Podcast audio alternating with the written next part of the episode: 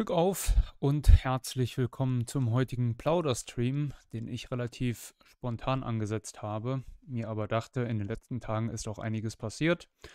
Und bevor ich, hm, ja, beim Rest der Woche überhaupt nicht mehr dazu komme, schieben wir das heute Abend rein und machen unseren Plauderstrom für diese Woche heute Abend. Hm, ich bin morgen nicht da und dann bin ich drei Tage bei Sitzung unterwegs übers Wochenende.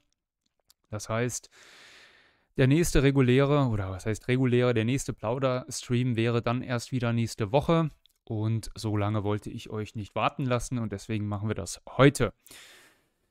Ja, was ist passiert? Insbesondere, es steht ja im Titel der, was habe ich reingeschrieben, das mit der Werteunion, ob die schon äh, fertig hat, zu Ende ist, ist die Werteunion schon, was habe ich denn da reingeschrieben? Ach so, schon am Ende, ja genau. Otto und Krall verlassen den Verein. Ich weiß jetzt gar nicht genau. Äh, es gibt ja den Verein Werteunion und dann die gleichnamige Partei. Ich bin mir jetzt gar, ich weiß jetzt gar nicht genau, das habe ich gar nicht so richtig nachgelesen. Sind die jetzt nur aus dem Verein ausgetreten oder waren die auch Parteimitglieder und sind aus der Partei ausgetreten?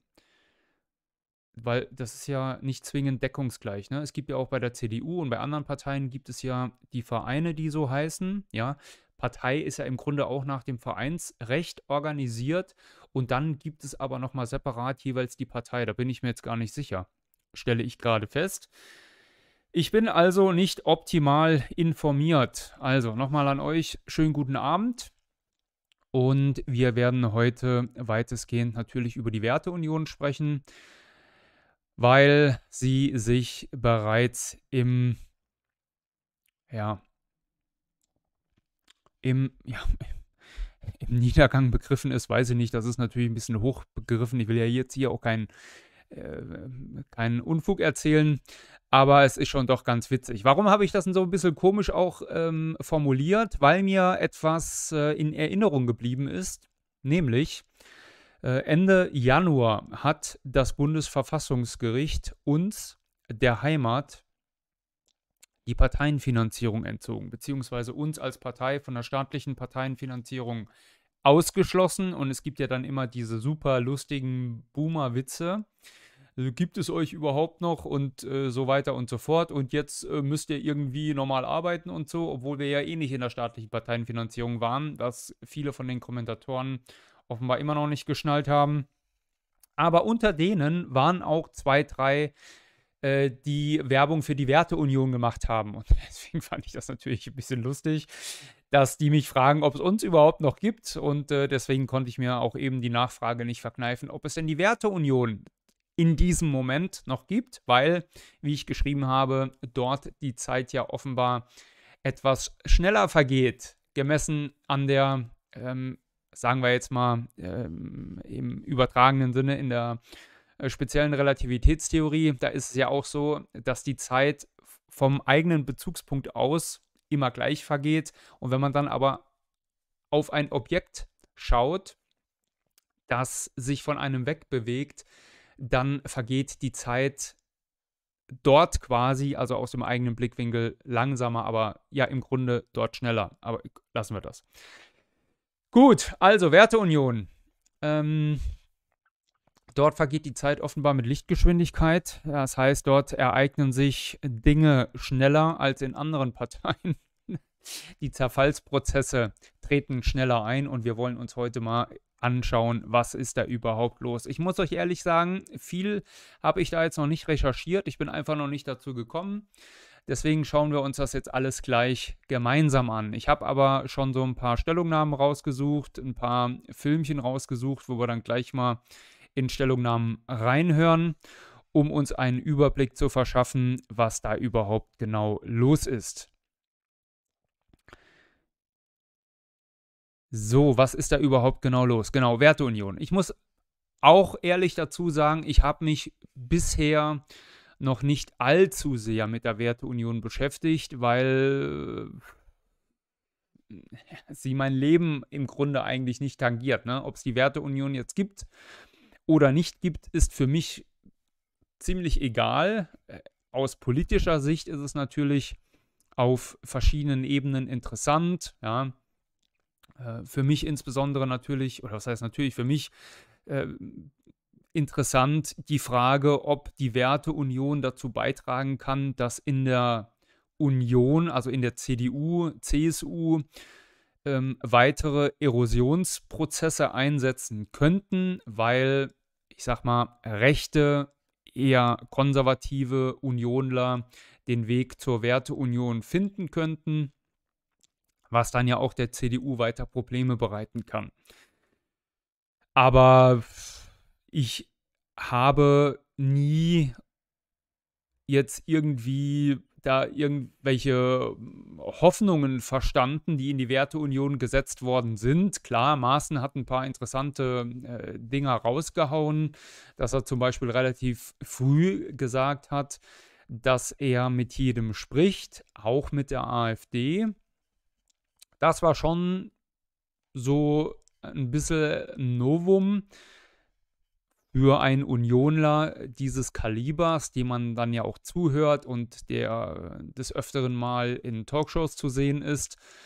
Aber ansonsten ist da ja jetzt nichts. Ich habe mir auch mal ein paar Reden von Maaßen angehört und von anderen, äh, die da so rumlaufen. Da sind schon mal ein paar gute Aussagen dabei, aber schlussendlich, sage ich mal, sind es eben geistige Unionler der 80er und 90er Jahre.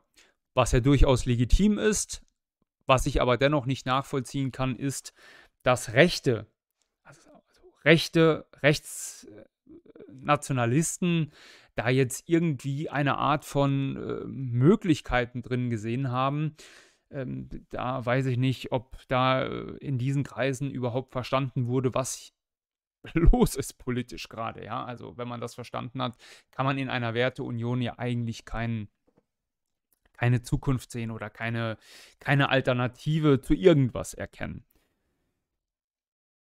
Was ich aber auch mal ganz klar sagen muss, also ich mache ja den Leuten dieser Werteunion an sich gar keinen Vorwurf. Ja, ich beobachte das natürlich und höre mir auch so ein bisschen an, was die da so erzählen.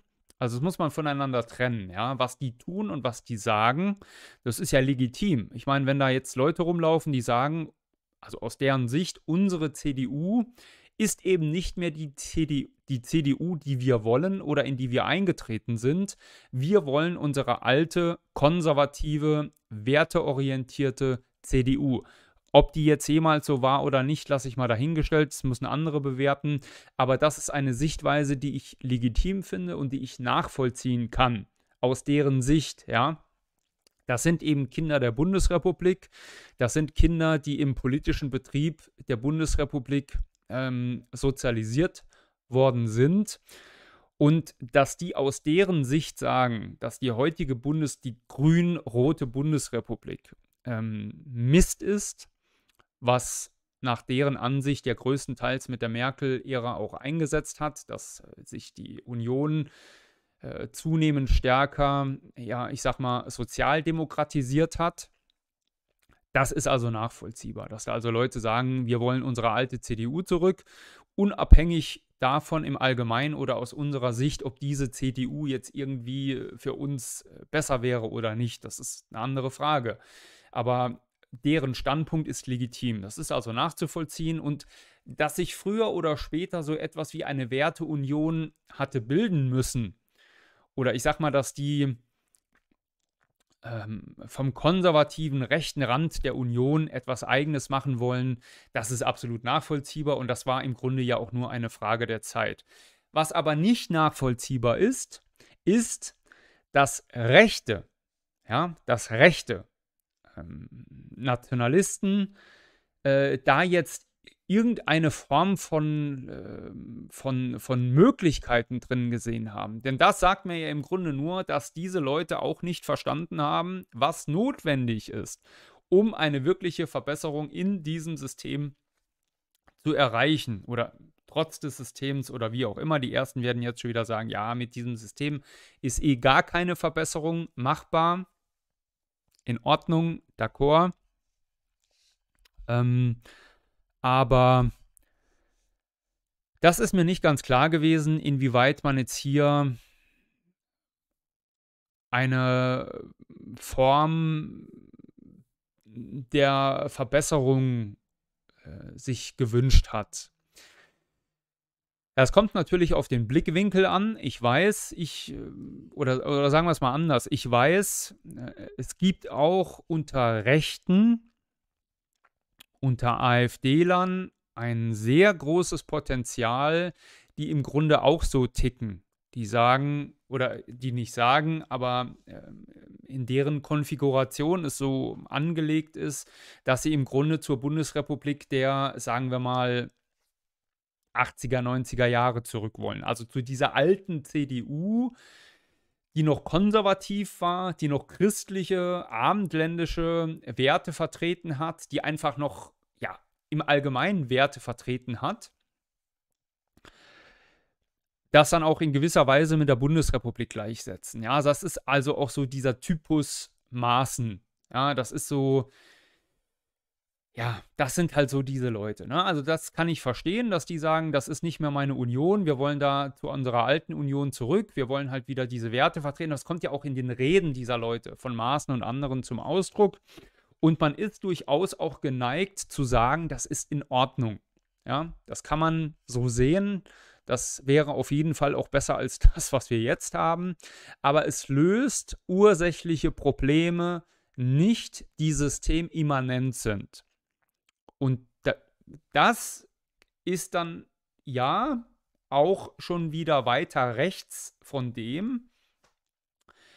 Man kann das durchaus als radikal sehen, weil wir sagen, dass Probleme grundsätzlich gelöst werden müssen. Weil wir sagen, die Probleme, die jetzt innerhalb des Systems entstanden sind, sind ja nur deswegen entstanden, weil die Ursache dieser Probleme, wie bereits gesagt, systemimmanent sind, also im System angelegt sind.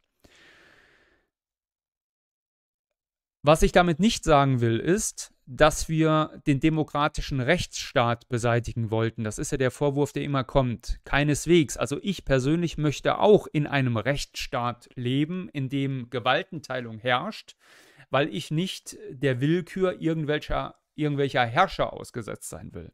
Ja, also das ist ja das, was man Rechten immer vorwirft. Die wollten die Demokratie beseitigen, die wollten den Rechtsstaat beseitigen, die wollten immer nur Krieg und all diesen Kram. Ist natürlich alles Blödsinn. Was wir wollen ist, dass, oder sagen wir es mal so, dass die Gesetze, die wir jetzt haben, zumindest, also das ist das, das Mindestmaß, dass die zumindest angewandt werden und Berücksichtigung finden. Aber das findet ja nicht statt. Ja? Der Staat, also die demokratische, oder sagen wir mal, der, der Parlamentarismus und die, die Demokratie, von der die sprechen, da ist ja das Problem, dass Dinge wie Korruption quasi im System angelegt sind. Und man kann, und dazu muss man den demokratischen Rechtsstaat nicht beseitigen, man kann den Staat, das Staatswesen und das politische Wesen im Allgemeinen, insbesondere die Gewaltenteilung, insbesondere der Umgang mit den Medien, den, den Umgang mit den Medien so gestalten, dass er eben nicht so korruptionsanfällig ist, wie er es jetzt ist.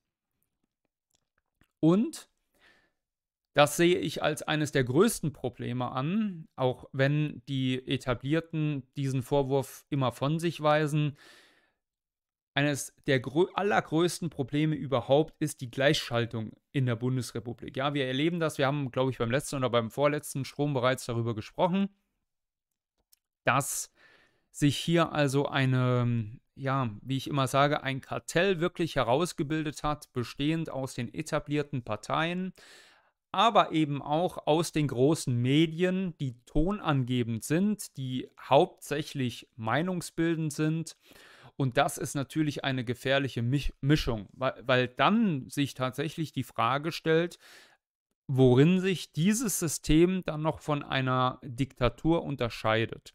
Jetzt kann man natürlich sagen, ja, wir haben ja die Möglichkeit zu wählen und wir haben die Möglichkeit, uns demokratisch einzubringen in die Parteien. Nur auch das haben wir schon mehrfach besprochen. Das ist in der Theorie schön, nur in der Praxis, Praxis gestaltet sich das alles ganz anders. Ich, will jetzt kein Co-Referat zu anderen Themen halten als das, das ich eigentlich in Angriff genommen habe. Wir wollen hier über die Werteunion sprechen. Das Problem ist einfach, dass ich, weil das im System angelegt ist und weil nicht frühzeitig gegengesteuert wurde, sich aus der Bundesrepublik eine Art politischer und ideologischer Selbstbedienungsladen entwickelt hat.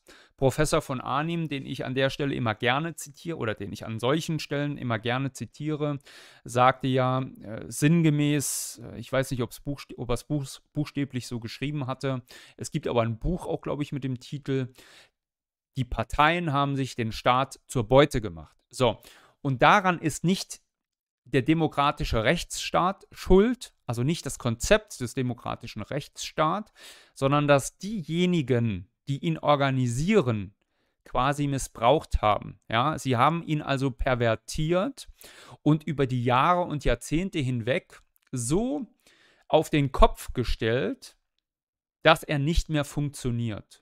Zumindest nicht mehr so funktioniert, wie er ursprünglich konzipiert und gedacht war.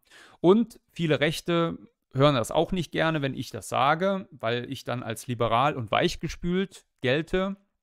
Aber die ursprüngliche Konzeption des demokratischen Rechtsstaates, so wie ihn auch die Gründerväter, jetzt mal unabhängig davon, dass die Alliierten uns da natürlich viel reingeschrieben haben und so weiter, wie aber in den ersten Jahrzehnten der Bundesrepublik auch gedacht war und von vielen Juristen Politikern, Verfassungsrechtlern und so weiter auch ja gelebt wurde und verstanden wurde, war im Ansatz überhaupt nicht falsch.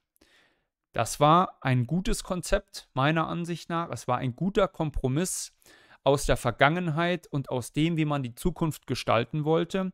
Und das hatte, darauf will ich hinaus, zumindest das Potenzial, einen guten Staat zu konstruieren, wenn man diesen Gedanken auch zugrunde legt, dass uns dieser Staat ja aufoktroyiert und diktiert wurde.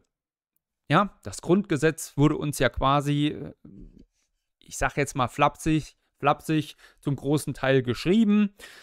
Und äh, wir haben es auch nie geändert. Ist jetzt ein Thema für sich. Ähm, das wollen ja manche auch noch nicht so richtig wahrhaben, dass das Grundgesetz nun mal Verfassungsrang hat und viele andere Punkte. Worauf ich hinaus will, ist, dass ein an sich gutes Konzept, das gut funktionieren könnte, wenn wir verantwortungsvolle Politiker ähm, hätten, so pervertiert wurde von ideologisch geprägten und ähm, motivierten Politschranzen, dass dieses ursprüngliche Konzept quasi kaum noch zu erkennen ist. Diese Demokratie und diese Gewaltenteilung, von der man immer spricht, von der freiheitlich-demokratischen Grundordnung, von der Meinungsfreiheit, sind ja sozusagen nur noch rudimentäre Restbestandteile übrig. Das funktioniert alles nur noch auf dem Papier. Aber in der Realität haben wir uns ja von dieser Ordnung im Grunde längst verabschiedet. Wenn wir sehen, dass die Regierung, die Bundesregierung, äh, größtenteils nur noch Klientelpolitik betreibt, als Regierungspartei und nicht, sich nicht mehr als Regierung des ganzen Volkes versteht, sondern nur noch Politik im Sinne ihrer Klientel betreibt und aktiv und auch aggressiv gegen einen großen Teil der eigenen Bevölkerung, nämlich derer, die sich vom System abgewandt haben, die bereit sind, rechts zu wählen, also sagen wir es mal namentlich AfD und andere rechte Parteien, die werden ja öffentlich äh, und auch unverblümt kriminalisiert und an den Pranger gestellt. Da werden öffentliche Demonstrationen abgehalten, die von der Regierung unterstützt werden, und zwar unisono im Gleichschritt sozusagen mit den Mainstream-Massenmedien. Und das ist überhaupt nicht mehr das Konzept, wie der demokratische Rechtsstaat, die Gewaltenteilung, die Meinungsfreiheit und so weiter konzipiert war. Das Thema hatten wir aber in den vergangenen Streams, ich weiß nicht mehr, ob es im letzten oder im vorletzten war, äh, nur als kurzer, nochmal als kurze ähm, Erinnerung. äh, insbesondere in Bezug auf diese Demonstrationen, auf die Gleichschaltung, auf die Medien. Es sollte ja im Grunde so sein, und das passiert auch nur noch rudimentär. Es sollte ja so sein, dass die Opposition die Regierung kontrolliert und hier gegenlenkt. Und die gleiche Verantwortung kommt aber ja insbesondere, wahrscheinlich auch in größerem Maße, den Medien zu. Ja, den Medien zu. Denn genau das ist ja der Punkt, an dem sich gleichgeschaltete Systeme davon unterscheiden sollten. Ja, dass die Medien eben nicht Hofberichterstattung für die Regierung leisten und die Regierung nicht vor der Opposition schützen und verteidigen. Aber die, genau die Situation haben wir ja. Ne? Wir haben es mit einem System zu tun, in dem die etablierten Parteien sich mit den Medien gleichgeschaltet haben und im Gleichschritt gegen die rechte Opposition marschieren. Und das ist schon eine, ein Kuriosum in der Bundesrepublik, dass ich weiß gar nicht, ob das vielen einfach überhaupt nicht auffällt, ja, weil die eben ideologisch so äh, beschaffen sind, dass sie sagen, äh, oder dass sie das gar nicht merken, dass das äh, eben so abläuft. Oder dass ganz viele einfach sagen, ja gut, das ist eben ein Wettstreit sozusagen. Und wir bedienen uns, um im politischen Kampf zu obsiegen, bewusst Mitteln, die eigentlich nicht opportun sind. Ja, wir bedienen uns der Medien und wir halten Rück- und Absprachen untereinander, untereinander, wie die immer so gerne sagen, unter uns Demokraten, als seien die anderen keine Demokraten. Und die tun das halt einfach. Und das ist auch so etwas, das habe ich ja vor kurzem bei X äh, auch so nochmal verdeutlicht, dass es naiv und dumm ist, anzunehmen, dass derjenige, der Macht hat, sie nicht nutzen würde. Man kann dann natürlich darüber philosophieren, dass derjenige, der Macht hat, immer auch Verantwortung hat, also verantwortungsbewusst mit dieser Macht umzugehen. Ja, in Ordnung, das sollte so sein. Ja, das ist aber nun mal in einem werteverwahrlosten System wie dem unseren nicht mehr der Fall. Im Gegenteil, hier wird immer offener und unverblümter und auch dreister die Gleichschaltung der Mächte, also der Politiker und der Medien, aber auch der Behörden, des öffentlichen Lebens im Allgemeinen. Es werden ja auch irgendwelche B- und C-Promis für diese Kasperei eingebunden. Es werden teilweise Gerichte und Richter für diese Kasperei eingebunden.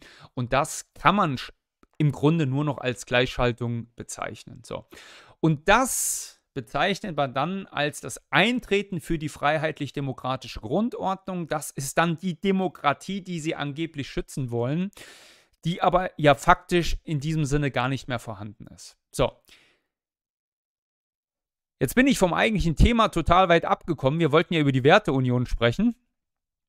Ich habe jetzt auch noch nicht in den Chat gesehen. Äh, deswegen, es werden einige sich schon beschwert haben, dass ich schon wieder äh, JWD bin.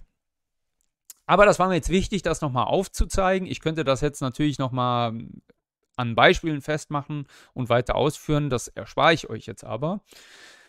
Worum es mir ging, ist, dass ich durchaus nachvollziehen kann, dass es Politiker gibt, die zu einer Zeit Mitglied in der CDU geworden sind, als sich dieser Weg, ich sag mal, gewisserweise gerade begann zu bilden. Ja, ich habe das eben äh, mit an der Merkel-Ära festgemacht und, und habe das so genannt oder habe gesagt, als die CDU begonnen hat, sich zu sozialdemokratisieren. Ja, das war ja so diese, diese Strategie von Angela Merkel, dass sie äh, den anderen Parteien, den Koalitionspartnern insbesondere, ihre Themen einfach weggenommen hat. Und sie damit hat ins Leere laufen lassen. Ja, wenn also die SPD äh, Dinge aufgeworfen hat, von der Merkel angenommen hatte, dass sie im Volk verfangen, dass sie das Potenzial haben, auf Wohlgefallen zu stoßen, hat Merkel sich diese Forderung einfach angeeignet. Und es war ihr vollkommen egal, ob das ins Konzept der CDU passt oder nicht. Also Merkel war eine absolute Machtpolitikerin, die sehr berechnend war und also versteht mich nicht falsch, das muss man ihr schon zugute halten. Sie war schon in gewisser Weise auch eine unter diesem Aspekt des, des, äh, der, der Machtpolitik eine, eine Ausnahmeerscheinung, der auch, also ein Scholz oder jemand anders einfach nicht das Wasser reichen kann. Das heißt nicht, dass ich sie politisch gut fand, aber ich sag mal, handwerklich von, vom, vom, ähm, vom parteipolitischen, von der Art und Weise, wie sie es handwerklich gemacht hat, ja, von ihrem, vom, von ihrem Machtinstrumentarium her, war sie äh, also sehe ich weit und breit keinen anderen, der dazu im Moment imstande wäre, in diesen Parteien. So, gut. Ich will jetzt auch, wie gesagt, nicht die, Frau Merkel über die Maßen äh, loben, nicht, dass das falsch ankommt. Aber das war so der Zeitpunkt, wo das eingesetzt hat. Und äh, die äh, CDU angefangen hat, ihren, ihren Kern zu verlieren oder zu verwässern, ja, ihr, wo sie, wo man sie so ein bisschen aufgeweicht hat. Und dieser Trend hat sich dann natürlich fortgesetzt. So. Und dass es dort Politiker gibt, die sagen, ja, ich will halt meine alte CDU wieder zurück, meine alte wertkonservative Union, das kann man verstehen. Und das sind jetzt natürlich auch die Leute, die größtenteils ähm, für die die Werteunion interessant ist. So. Und wer so tickt, wer also sagt, in Ordnung, ich will in die Bundesrepublik der 90er zurück, ähm, oder ich will, äh, ich will eine alte CDU zurück. Ich bin also konservativ oder wie der Schöneich jetzt sagte, der ist ja konservativ und liberal. Kann man jetzt drüber streiten, ob das überhaupt funktioniert. Ähm, für diese Leute ist das ja legitim. Ja, für die ist das legitim, das ist nachvollziehbar, dass die sagen, ich will in meine alte CDU zurück. So, ich will jetzt nicht äh, mich noch hundertmal im Kreis drehen. Was ich daran aber nicht verstehe, ist halt, dass die, die rechtskonservativ sind, ja, die also Nationalisten sind, die äh, zumindest schon immer in ihrer Ideenwelt rechts der Mitte standen, also im Grunde auch rechts der CDU, auch wenn sie Mitglied der Union waren und dort irgendwie am rechten Rand rumgelaufen sind, weil sie halt karrierebedingt in der Union waren. Aber die Geda Ideen von ihrer Idee her immer schon rechts der Union waren, dass die jetzt in der Werteunion eine Perspektive gesehen haben, das kann ich ehrlich gesagt nicht nachvollziehen, weil das Problem würde sich dadurch überhaupt nicht ändern. Also wenn man jetzt zurück in die BRD der 90er wollte, dann wäre das natürlich besser als die äh, Bundesrepublik der äh, 2020er. Gar keine Frage. Aber es würde das Problem nicht lösen. Was wir brauchen, damit das Jahr 2024 nicht nochmal passieren kann, damit das Jahr 2015 noch nicht nochmal passieren kann, damit all der Mist, den wir heute haben, nicht nochmal passieren kann, müssen entscheidende Punkte im System grundlegend verändert werden. Ja, nochmal, das heißt nicht, dass man den demokratischen Rechtsstaat beseitigen will oder dass man äh, die äh, Unabhängigkeit der Medien beschneiden wollte, sondern es heißt vielmehr, dass man genau das stärken will. Dass genau das besser geschützt werden muss vor Politikern, die den Staat missbrauchen und seine Institutionen, um auf dessen Rücken ihren ideologischen Müll auszubreiten. Das ist der Punkt, um den es geht. Es geht nicht um die Ideenwelt des demokratischen Rechtsstaats, sondern es geht bei diesem Angriff auf das Kartell, auf die Politiker, die sich den Staat zur Beute gemacht haben, ihn missbrauchen und ihn gegen das eigene Volk verwenden, um ihre vollkommen absurden Ideen von, es gibt drei Millionen Geschlechter und äh, du kannst das Geschlecht meinetwegen auch einmal im Jahr ändern oder du kannst, oder wir brauchen Masseneinwanderung, damit, haben wir jetzt gerade gelesen, ich glaube, wo war das bei der Zeit? wo man frohlockt, dass äh, wir jetzt endlich nicht mehr vergreisen, weil wir so viel Einwanderung haben, irgendwelcher Flüchtlinge und so weiter, dass sie das Altersdurchschnittsniveau nach oben ziehen. Ich meine, und das Schlimme ist ja, dass die Masse der Leute äh, dann auch gar nicht aufschreckt und sagt, die wollen uns doch verarschen. Nö, das wird dann zur Kenntnis genommen und die meisten sitzen dann auch da und sagen, ja, das ist ja toll, wunderbar, äh, die Alterspyramide äh, ist jetzt wieder korrigiert. Toll.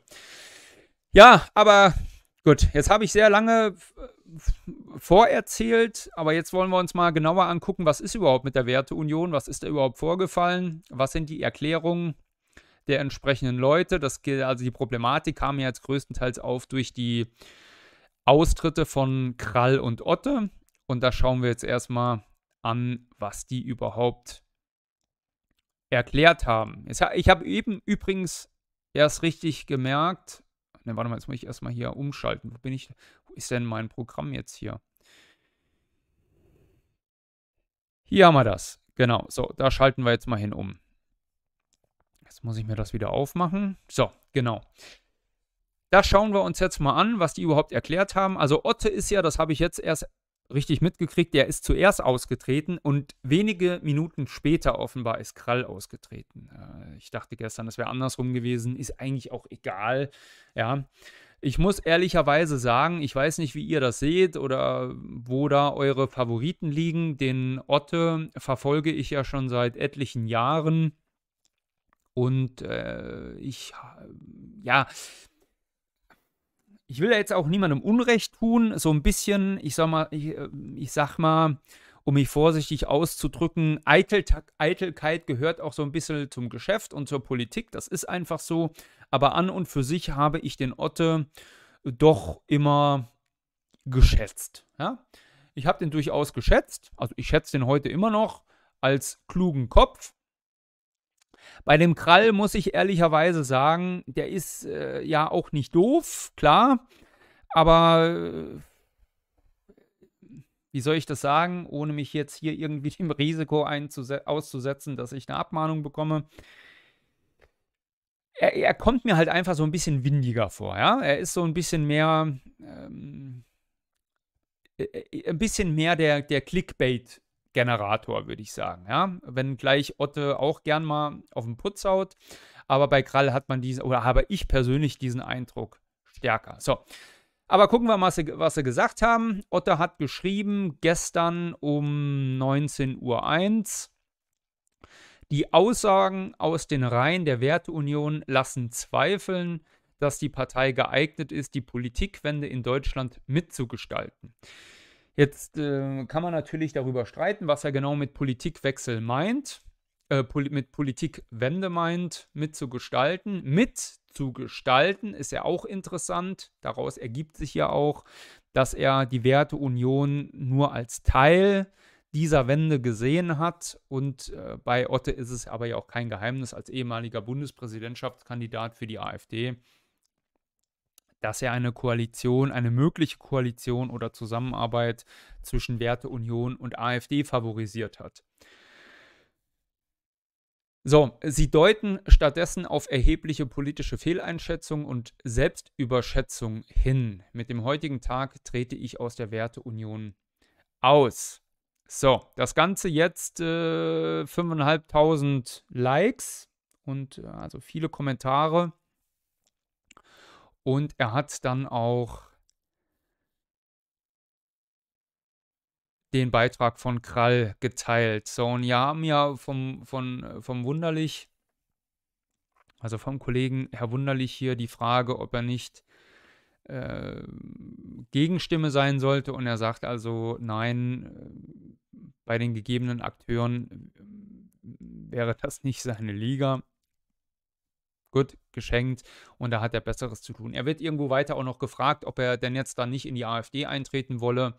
Und er hat äh, daraufhin geantwortet, dass er parteilos bleiben wird. Das heißt, das kann man, also ich gehe zumindest mal davon aus, dass das dann auch so sein wird, dass er also nicht in irgendeine andere Partei eintreten wird.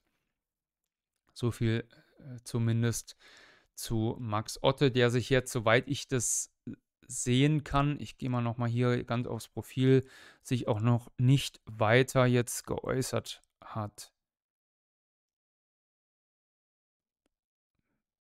Ich schaue mal ganz schnell, ob es da irgendwas Neues gibt. Ne, das war das Aktuelle. Genau, so viel zu Max Otte. Dann habe ich aufgemacht hier den Beitrag von Krall der sich zunächst einmal sehr viel kürzer gefasst hat und geschrieben hat, hiermit gebe ich bekannt, dass ich heute aus der Werteunion ausgetreten bin. Hat, glaube ich, auch mehr Reichweite, oder? Sagen wir, der hat 160, der Otto hat, glaube ich, knapp über 100.000. Genau, er hat etwas mehr Reichweite, in Ordnung. Das ist also nachvollziehbar. Und ähm, Genau. Und er hat jetzt aber, ich sehe das, äh, eine etwas längere Erklärung nachgeschoben, die ich selbst noch nicht gelesen habe. Genau, das ist das hier.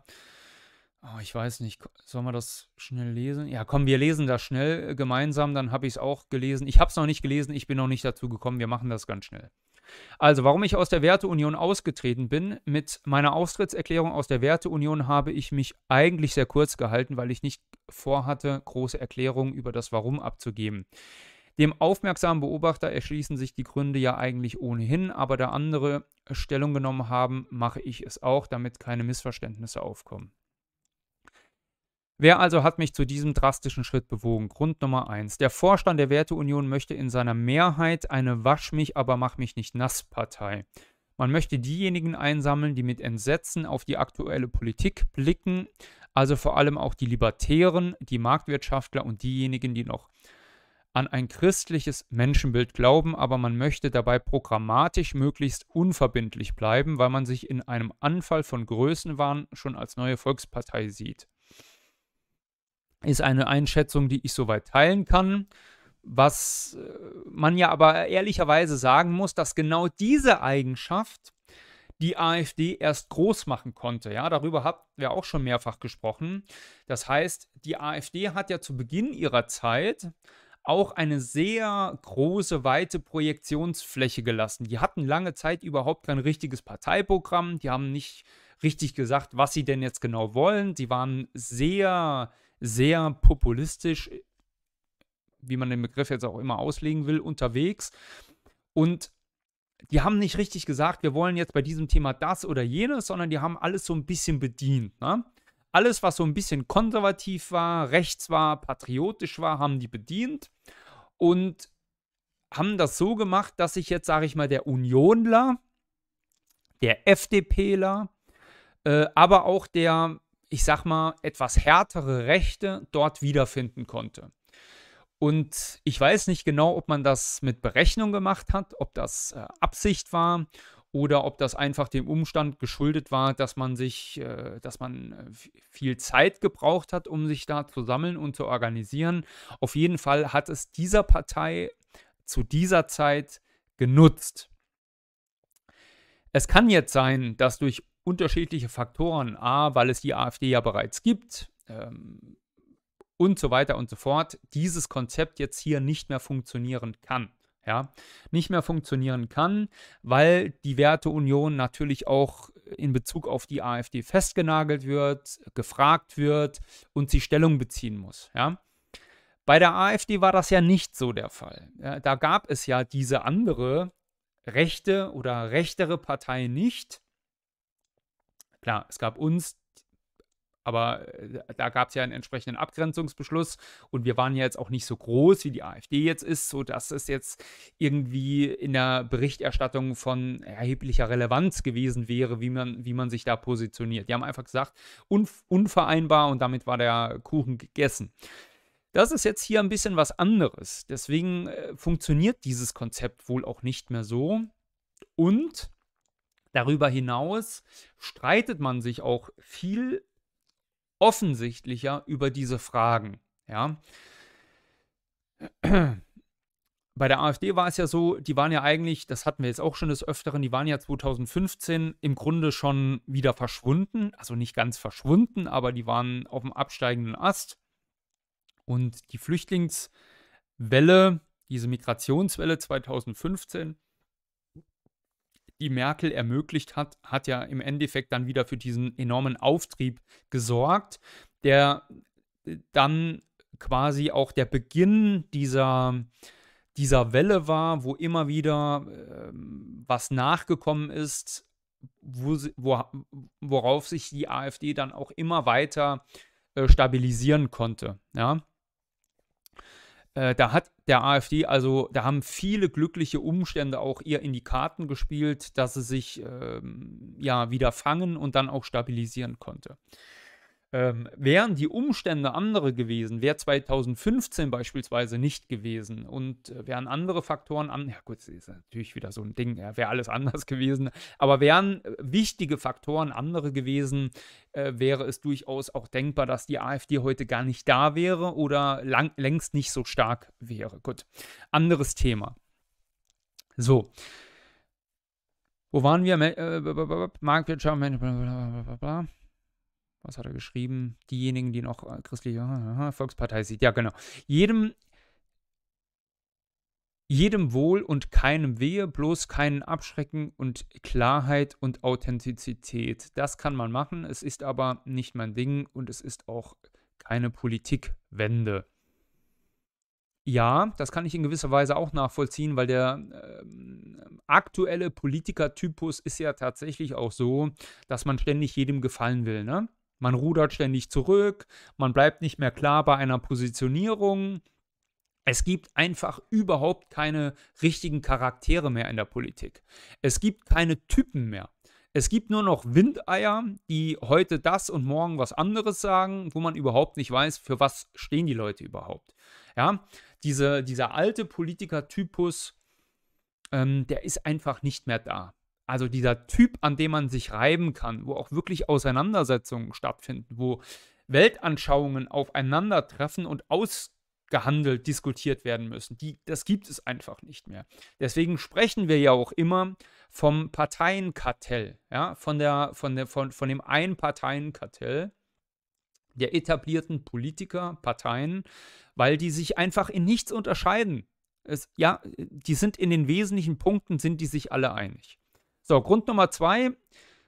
Verschwitzte Socken alter CDU und FDP-Granden eignen sich nicht als Teebeutel.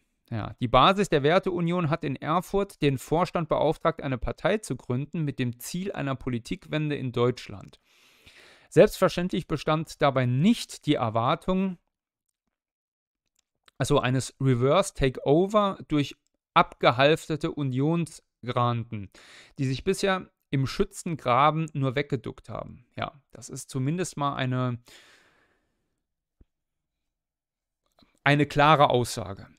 Genau das ist aber ohne jede Abstimmung mit der Basis oder auch nur mit den bisherigen regionalen und inhaltlichen engagierten Mitgliedern passiert. Die Parteigründung erfolgte durch einen Person Personenkreis, der handverlesen war, aber nicht aus dem Kreis der Mitglieder, sondern aus einer Mischung von genehmen Mitgliedern und Funktionären aus den Altparteien, die ihr Methodengepäck der Intrige und der Seilschaften anscheinend gleich mitgetragen haben. Oh Wunder. Grund Nummer drei. Ich lasse mich nicht gerne vorführen. Bereits das Interview des Vorsitzenden Ende 2023, in dem er sich von mir distanzierte, war kommunikativ nicht einfach zu reparieren. Mit Mühe und weil mir die Sache zu wichtig war, habe ich die Kröte geschluckt und gute Miene zum bösen Spiel gemacht. Dann kam die Parteigründung mit handverlesenen Teilnehmern. Meine Abwesenheit haben wir diplomatisch mit meinem Gesundheitszustand erklärt. Wobei die neuen alten NPD, äh, NPD, NPD CDU-Granten noch nicht mal den Anstand hatten, dieses Narrativ durchzuhalten und stattdessen der NZZ ihre Erleichterung über meine Abwesenheit durchstachen, also die Neue Züricher Zeitung. Die zweite Hälfte der Wahrheit ist, ich war nicht eingeladen. Offenbar ebenfalls auf Betreiben der neu dazugekommenen ehemaligen CDU- und FDP-Funktionäre im Vorstand. Ich dränge mich nicht auf, wenn ich nicht erwünscht bin. Nachvollziehbar. Und an der Stelle muss man tatsächlich auch sagen, ähm, ähm, ja, auf der einen Seite, ich kenne das aus eigener Erfahrung, kann es durchaus sein, dass bestimmte Funktionäre, die, sagen wir mal, sich selbst gut gefallen, die Angewohnheit haben, auch schnell, ich sag mal, sich auf den Schlips getreten fühlen, wenn sie nicht ständig äh, gehört werden, gestreichelt werden und äh, um Rat gefragt werden. Ja, das, es gibt halt diese Leute, die denken, sie seien zu höheren Berufen, das ja manchmal auch in gewisser Weise sind, aber die sind, äh, die können durchaus schwierig sein, ja, zu handeln. Aber wenn man gute Leute hat, ja, das gleiche, etwas ähnliches haben wir ja bei der Linken mit der Sagen Wagenknecht, die äh, ja das einzige Zugpferd noch in der Linken war und die jetzt verprellt worden ist, mehr oder weniger. Und ja, dass der Linken jetzt den Todesstoß ähm, gegeben hat und, und, geben wird. Also es ist jetzt ein Prozess, der da eingesetzt hat, aber davon kann man ja ausgehen. Und das wird, und genau das ist bei der Werteunion Union jetzt natürlich auch abzusehen. Ja. Ich meine, dieser Schöneich oder diese anderen Leute, die da jetzt in diesem Vorstand sind, äh, das mögen ja mehr oder weniger honorige Bürger sein mit angesehenen Berufen und Ausbildung und weiß der Teufel was. Aber so funktioniert Politik halt nicht. So funktioniert der politische Betrieb nicht. Der politische Betrieb funktioniert so, dass du Rampensäue brauchst, die nicht doof sind, sich vor einer Kamera in einer Talkshow bewähren können. Und das sind halt eben mal die Ottes, das sind die Kralls, das sind die, ja, auch die Maßens. Das sind halt diese Leute, die äh, erklären können, wofür sie stehen, angeblich stehen oder was auch immer. Aber irgendwelche Typen, die dann äh, keiner kennt und so, das ist, äh, so funktioniert der Betrieb halt nicht, ja. Ohne diese Rampensäule sind diese Parteien einfach nichts. So, Stilfrage, bla bla. Äh, dann Grund Nummer vier, ich habe keine Lust, gemachte Zusagen immer wieder mit Konflikten und durch, auch durchsetzen zu müssen. Bestes Beispiel ist die Frage des Rechts der Mitglieder des Werteunion-Vereins auf Beitritt in die Werteunion-Partei, wenn sie das wollen. Diese Zusage wurde den kritisch nachfragenden Mitgliedern auf der Hauptversammlung Erfurt in Erfurt verbindlich gemacht. Dann schreibt man eine Gründungssatzung, die das Gegenteil besagt. Ja, gut, das ist so eine interne Problematik, die ich zwar nachvollziehen kann, die jetzt aber weniger relevant ist. Und Grund Nummer 5 sind Lippenbekenntnisse ersetzt keine freiheitliche Programmatik. Das Gründungsprogramm trägt zwar den Titel Wir wählen die Freiheit, was schon mal gut klingt, aber das Wirtschaftsprogramm, das eigentlich von mir geschrieben werden sollte, ist eine Sammlung von Copy-Paste-Texten aus den Programmen der anti-marktwirtschaftlichen Altparteien. Gut, das ist ja sein Steckenpferd von dem Krall. Ne? Die Taz hat irgendwo geschrieben, ich habe hab das ja auf hier ähm, ein bisschen höhnisch geschrieben, gerade der Cash-Prophet und Goldhändler Markus Krall. Ja, er kommt ja aus diesem wirtschaftlichen Bereich und äh, es ist natürlich klar, dass er sich da entsprechend einbringen will. So, äh, Grund Nummer 6 ist Sex mit der Ex. Das ist das, was er ja genau, diese Geschichte mit dem Premium-Partner. Er hat ja so einen äh, Tweet bei X rausgehauen, irgendwie, äh, ob man seine Ex, nach einer Scheidung seine Ex als Premium-Partner bezeichnen würde. Ne? Das Interview zum Thema Premium-Partner, da schauen wir gleich nochmal kurz rein. CDU hätte man eigentlich als eine weitere von etlichen kommunikativen Fehlleistungen abtun und ad acta legen können. Und auf meine Nachfrage wurde es mir dann auch so erklärt, dass wieder einmal rauskam, dass nicht das gemeint war, was alle Zuschauer verstanden haben. Ja, es gibt da ja so, gab da ja so ein bisschen hin und her. Gut, ich lese das jetzt nicht alles mit diesem Premium-Kram Grund Nummer 7, menschlicher Anstand. Die neu hereingeholten CDU und FDP-Kranten merken das vielleicht selbst gar nicht mehr, weil sie jahrzehntelang in einem Ökosystem Intrige der Seilschaften, des Machtstrebens und der Arroganz operieren mussten. Die Evolutionstheorie sagt ja, in einem Ökosystem überleben nicht die Stärksten, sondern die am besten angepassten. Ja, das ist interessant und das ist auch nicht immer dasselbe. Mhm. Gut. So, Fazit. Man kann natürlich der Meinung sein, dass das alles Petitessen sind, die meine Entscheidung nicht rechtfertigen. Man kann mir vorwerfen, dass ich irgendwann eine Frist gesetzt habe, um die schlimmsten Auswüchse zu korrigieren, Ultimatum, und dass man so was nicht tut. Alles geschenkt, in Ordnung, ja, gut, bla, blub.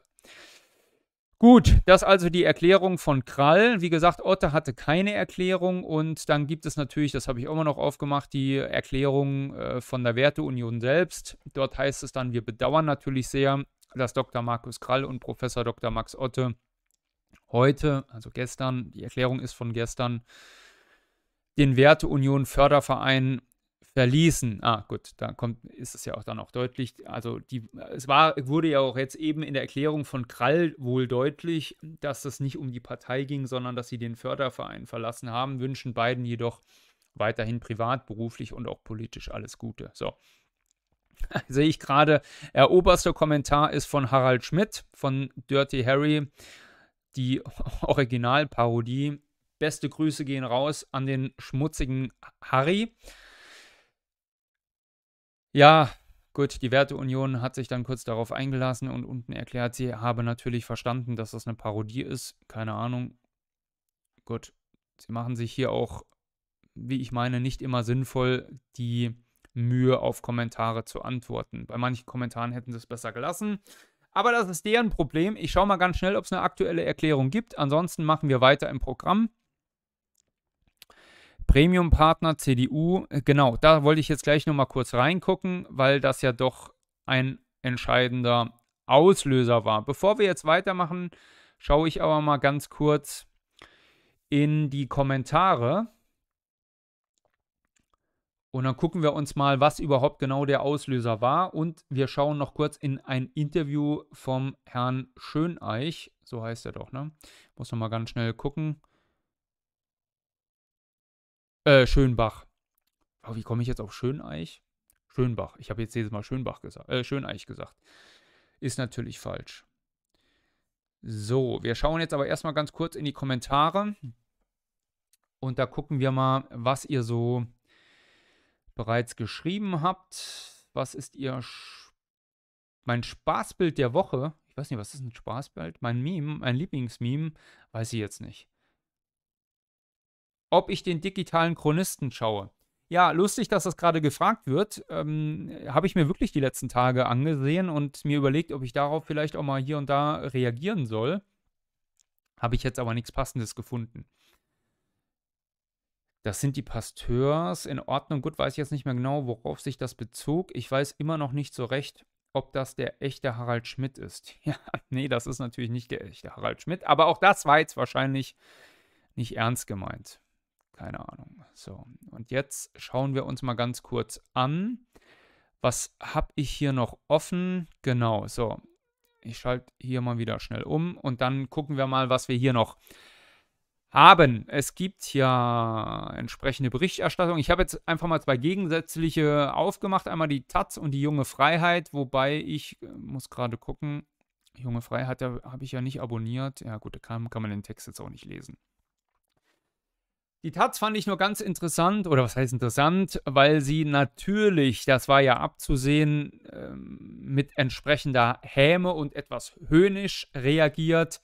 Die Werteunion hat nur 42 Stunden nach ihrer Gründung als Partei erste halbprominente Abgänge zu verzeichnen. Also dieser halbprominente ist ja schon so ein Seitenhieb auf Krall und Otte die ich in Anbetracht der anderen Mitglieder und ähm, ja, ich sag mal, Multiplikatoren der Werteunion nicht als halbprominente bezeichnen würde. Es sind neben Maßen wahrscheinlich die beiden bekanntesten überhaupt, die da rumgelaufen sind. Ja?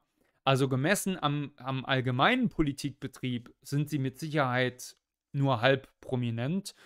Aber wenn die Werteunion der Bezugspunkt ist, verliert die Werteunion mit Otto und Krall, da braucht man noch gar nicht drum rumreden, wahrscheinlich neben Maßen die größten Zugpferde überhaupt. Das steht doch außer Frage.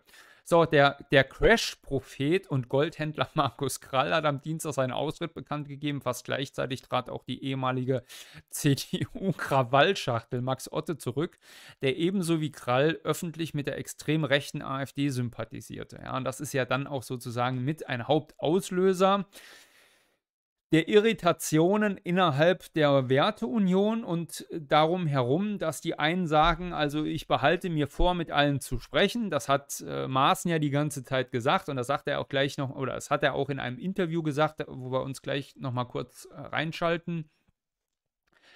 Und andere ihm, wie der Schönbach, aber widersprechen.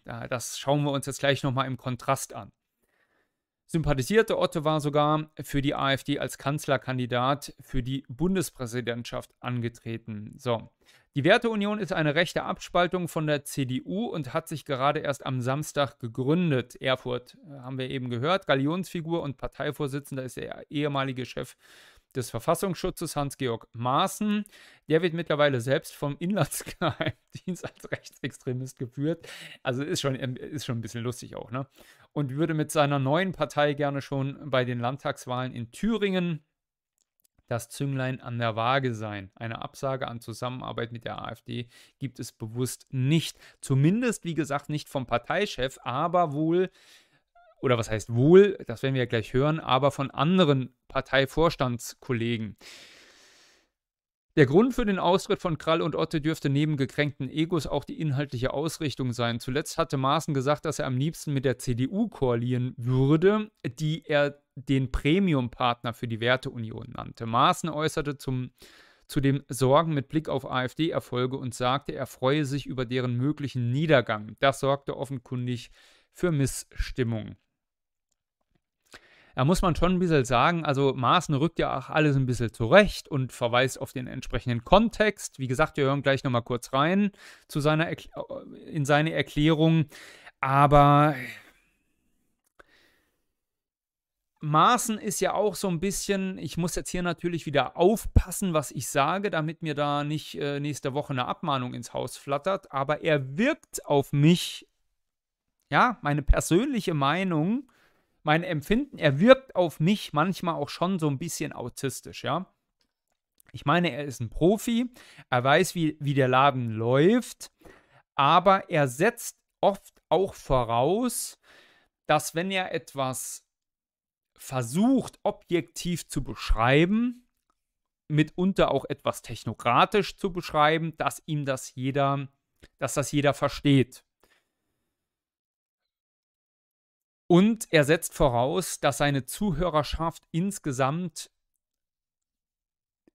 eher, ich sag mal, vom rationalen Typus und nicht vom emotionalen Typus ist. Und das kann er im politischen Betrieb schlicht nicht voraussetzen. Es geht nicht, das muss ihm klar sein, dass wenn er solche Dinge raushaut, dass das womöglich auch mal zurückkommt. Wie gesagt, ich hatte die junge Freiheit als äh, Gegenpol aufgemacht, aber jetzt kann man das hier nicht lesen. Und ich werde das jetzt, habe das auch nicht abonniert. Was haben wir noch? Ähm, Werteunion bricht auseinander. Titel der Westen hier. Massive Wut und Enttäuschung. Das sagt Maaßen zur Parteikrise. Und das ist nicht viel. Was hat er denn gesagt? Kaum gründet, kaum gegründet, schon in einer existenziellen Krise nach den Austritten der prominenten Werteunion-Mitglieder Markus Krall und Ex-Bundespräsident Kandidat Max Otte scheint die neue Partei sich prompt selbst zu zerlegen. Auch hier kommt wieder nicht richtig zum Ausdruck, dass die ja offenbar gar nicht Mitglied der Partei waren. Also ich habe es immer noch, ich bin mir immer noch nicht sicher, sondern dass sie aus dem Förderverein ausgetreten sind. Wenn der Förderverein, also wenn die Parteigründung am Samstag war, sie gestern erst ausgetreten sind und die Übernahme der Vereins- oder der Fördervereinsmitglieder nicht automatisch vonstatten ging, so wie Krall das beanstandet hat, so habe ich zumindest verstanden, vielleicht habe ich das jetzt auch falsch aufgenommen, ähm, dann wären sie ja Mitglied, also dann wären sie ja, hätten sie ja Mitglied sein müssen, sind es aber nicht, weil das ja offenbar nicht so vollzogen wurde, wie man es beabsichtigt hatte. Bricht die Werteunion völlig auseinander und war es, dass schon Parteichef Maaßen versucht zu retten, was zu retten ist. Kurz nach Verkündung der Austritte gibt er ein Kriseninterview am Dienstagabend So, indirekt bezeichnet er darin Krall und Otter als Miesepeter. Bla, bla, bla. Gut, alles klar. Neuere Züricher Zeitung, habe ich auch nochmal kurz aufgemacht. Aber das lesen wir jetzt nicht alles nochmal, das ist mir jetzt auch zu viel. Da steht sowieso überall dasselbe drin. Stattdessen werden wir uns jetzt nochmal kurz anschauen, was denn überhaupt jetzt ausschlaggebend war. Was ich euch aufgemacht habe, ist einmal das Interview von gestern Abend mit ähm, Maaßen. Das dauert 16 Minuten, das werden wir uns jetzt wahrscheinlich auch nicht ganz ansehen. Und dann habe ich euch aufgemacht das äh, Interview hier mit dem mit dem Schönbach, mit dem Vizeadmiral AD. Äh, das ist der Typ, den ich immer Schöneich nenne. Ich weiß nicht, warum ich Schöneich im Kopf habe. Ich glaube, das ist, weil äh, die Partei, unsere Parteizentrale ist in Köpenick und angrenzend daran ist der Ortsteil Schöneiche. Schöneiche äh, zu Berlin heißt das, glaube ich, oder in Berlin oder bei Berlin. Ich weiß es nicht mehr genau und das habe ich irgendwie im Kopf. Ist auch egal. Auf jeden Fall heißt der Typ Schönbach. So, das schauen wir uns gleich auch nochmal an, weil er ja absolut eine andere Meinung vertritt, als Maaßen versucht, das darzustellen.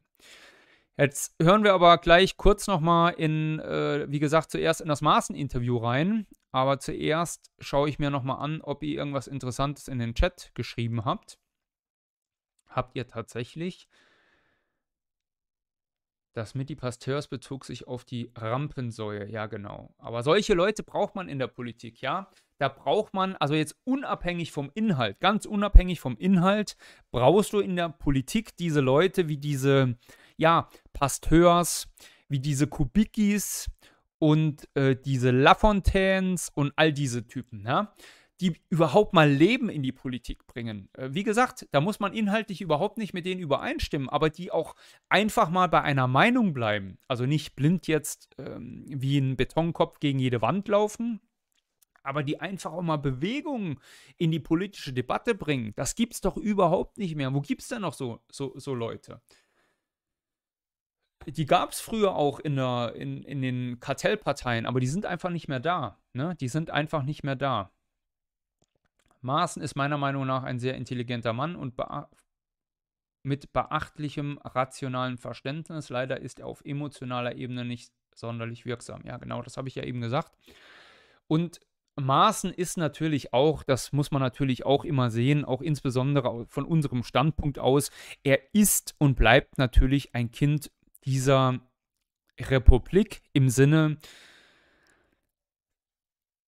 ja, dieses Parteiensystems, ohne jetzt wieder äh, problematisch oder, oder jetzt so verstanden zu werden, dass das problematisch ist äh, äh gegen die FDGO oder so.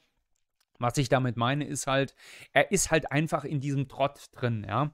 Er ist in diesem Trott drin und er wird sich davon gedanklich auch nicht freimachen können. Das wird nicht funktionieren ich sag mal, er ist jetzt unabhängig von seiner ehemaligen Tätigkeit, die, die insbesondere ich ihm natürlich übel nachsehe, ist er wahrscheinlich von dem, was ich bisher an Reden von ihm gehört habe, noch am ehesten irgendwie einer, wo man sagen kann, dass wenn man jetzt nicht voraussetzen will, dass er ein U-Boot ist, wo man sagen kann, alles klar, der vertritt irgendwo noch halbwegs konservative Vorstellungen, insbesondere was die Massenmigration und so angeht. Er beschreibt es teilweise ähnlich wie wir, aber der Kern seiner Kritik ist natürlich eine andere. Ja. Er äh, sagt ja auch, er ist nicht rechtsradikal und er ist da auch nicht grundsätzlich einwanderungskritisch und so. Das heißt, er kommt zu ähnlichen Erklärungen, aber die gehen auf andere Ursachen zu. Also er macht andere Ursachen aus als andere Rechte, sagen wir es mal so. So, und jetzt schauen wir aber mal in dieses Interview von Maaßen rein und hören mal, was Maaßen zu sagen hat. Ich habe das auch noch nicht gehört. Wir hören mal rein. Mehrheit verhelfen würde. Und ich bin auch so realistisch, unter einem Friedrich Merz wird es wahrscheinlich nicht der Fall sein. Und wenn die AfD das mitmacht, ist die AfD willkommen, aber auch andere Parteien. Jetzt muss ich schon mal gleich zurückspulen. Ich glaube, hier ist der Anfang weg, oder? Und ich sage, der Premium-Partner wäre die CDU. Wenn die CDU uns zur Mehrheit verhelfen würde, Und ich bin auch so realistisch, unter einem Friedrich Merz wird es wahrscheinlich nicht der Fall sein. Und wenn die AfD das mitmacht, ist die AfD willkommen, aber auch andere Parteien. Wir sind nicht Mehrheitsbeschaffer für andere.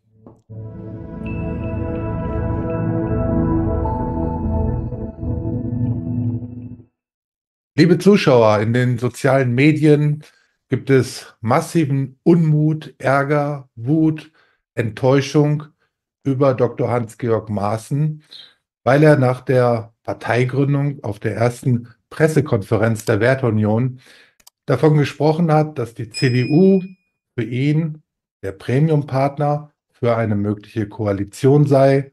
Und zudem hat er die AfD dort als radikal bezeichnet. Ich habe Herrn Dr. Maaßen zum Gespräch eingeladen, um ihm Gelegenheit zu geben, dazu Stellung zu nehmen. Schönen guten Abend, Herr Dr. Maaßen. Guten Abend, Herr Reinhardt. Ich sehe es nicht, dass es einen massiven Sturm gegeben hat. Es hat Kritik gegeben an meinen Äußerungen, aber ich sah auch sehr viel Zustimmung und sehr viel Verständnis. Wissen Sie, Herr Reinhardt, wenn man als Werteunion sich von der CDU abspaltet, sieht man sich als Teil der Unionsparteien, aber als den richtigen Teil. Derjenige Teil der Unionsparteien, der die Kurve bekommen hat, während die anderen auf dem Holzweg sind. Und deswegen haben wir natürlich eine Nähe zu den Unionsparteien. Es gibt auch manche in der Werteunion e.V. im Verein, die nicht in die Partei gehen wollen, äh, weil sie einfach noch nahe sind an CDU und CSU. Und ich habe immer wieder gesagt, also wir wollen natürlich mit der CDU und auch der CSU, sofern sie wieder zurückkommen zum Hauptweg, sofern sie die Grundposition, unsere Werte teilen und unsere Politik mitmachen. Und insoweit habe ich gesagt, wir sind die Union ist Premiumspartner oder die beiden Unionsparteien sind Premiumpartner, wenn sie unsere Politik mitmachen, wenn sie wieder zu diesen Grundwerten zurückkommen. Was ja aus seiner Sicht und von seinem Standpunkt aus durchaus nachvollziehbar ist. Ich habe ja zu Beginn des Streams heute bereits gesagt, dass ich diese äh, Herangehensweise und diese, äh, diese Erklärung durchaus für nachvollziehbar halte und auch aus seiner Sicht ja legitim und ah ja, nachvollziehbar ist und dass ich eher nicht verstehe, wie man von rechts annehmen konnte, dass sich da irgendwas anderes äh, bewegen würde. Ja? Ich glaube, Rechte neigen auch immer dazu, dass wenn es irgendwo Störungen im System gibt, dass die dann automatisch oder dass daraus irgendwie so eine Art Automatismus folgt, dass diese Leute dann immer gleich irgendwie rechts sein müssen, ja, oder wie auch immer, ja, dass die einfach nur unzufrieden mit ihrem Universum sind, also jetzt mit ihrer CDU sind, weil die einfach nicht mehr die CDU von vor 30, 40 Jahren ist, muss ja nicht bedeuten, dass, dass die jetzt plötzlich äh, rechts sind oder dass die jetzt plötzlich in eine andere Partei gehen, sondern, und das hat Maaßen aber ja, und das haben viele andere ja auch immer gesagt, dass sie sich einfach ihre alte CDU zurückwünschen.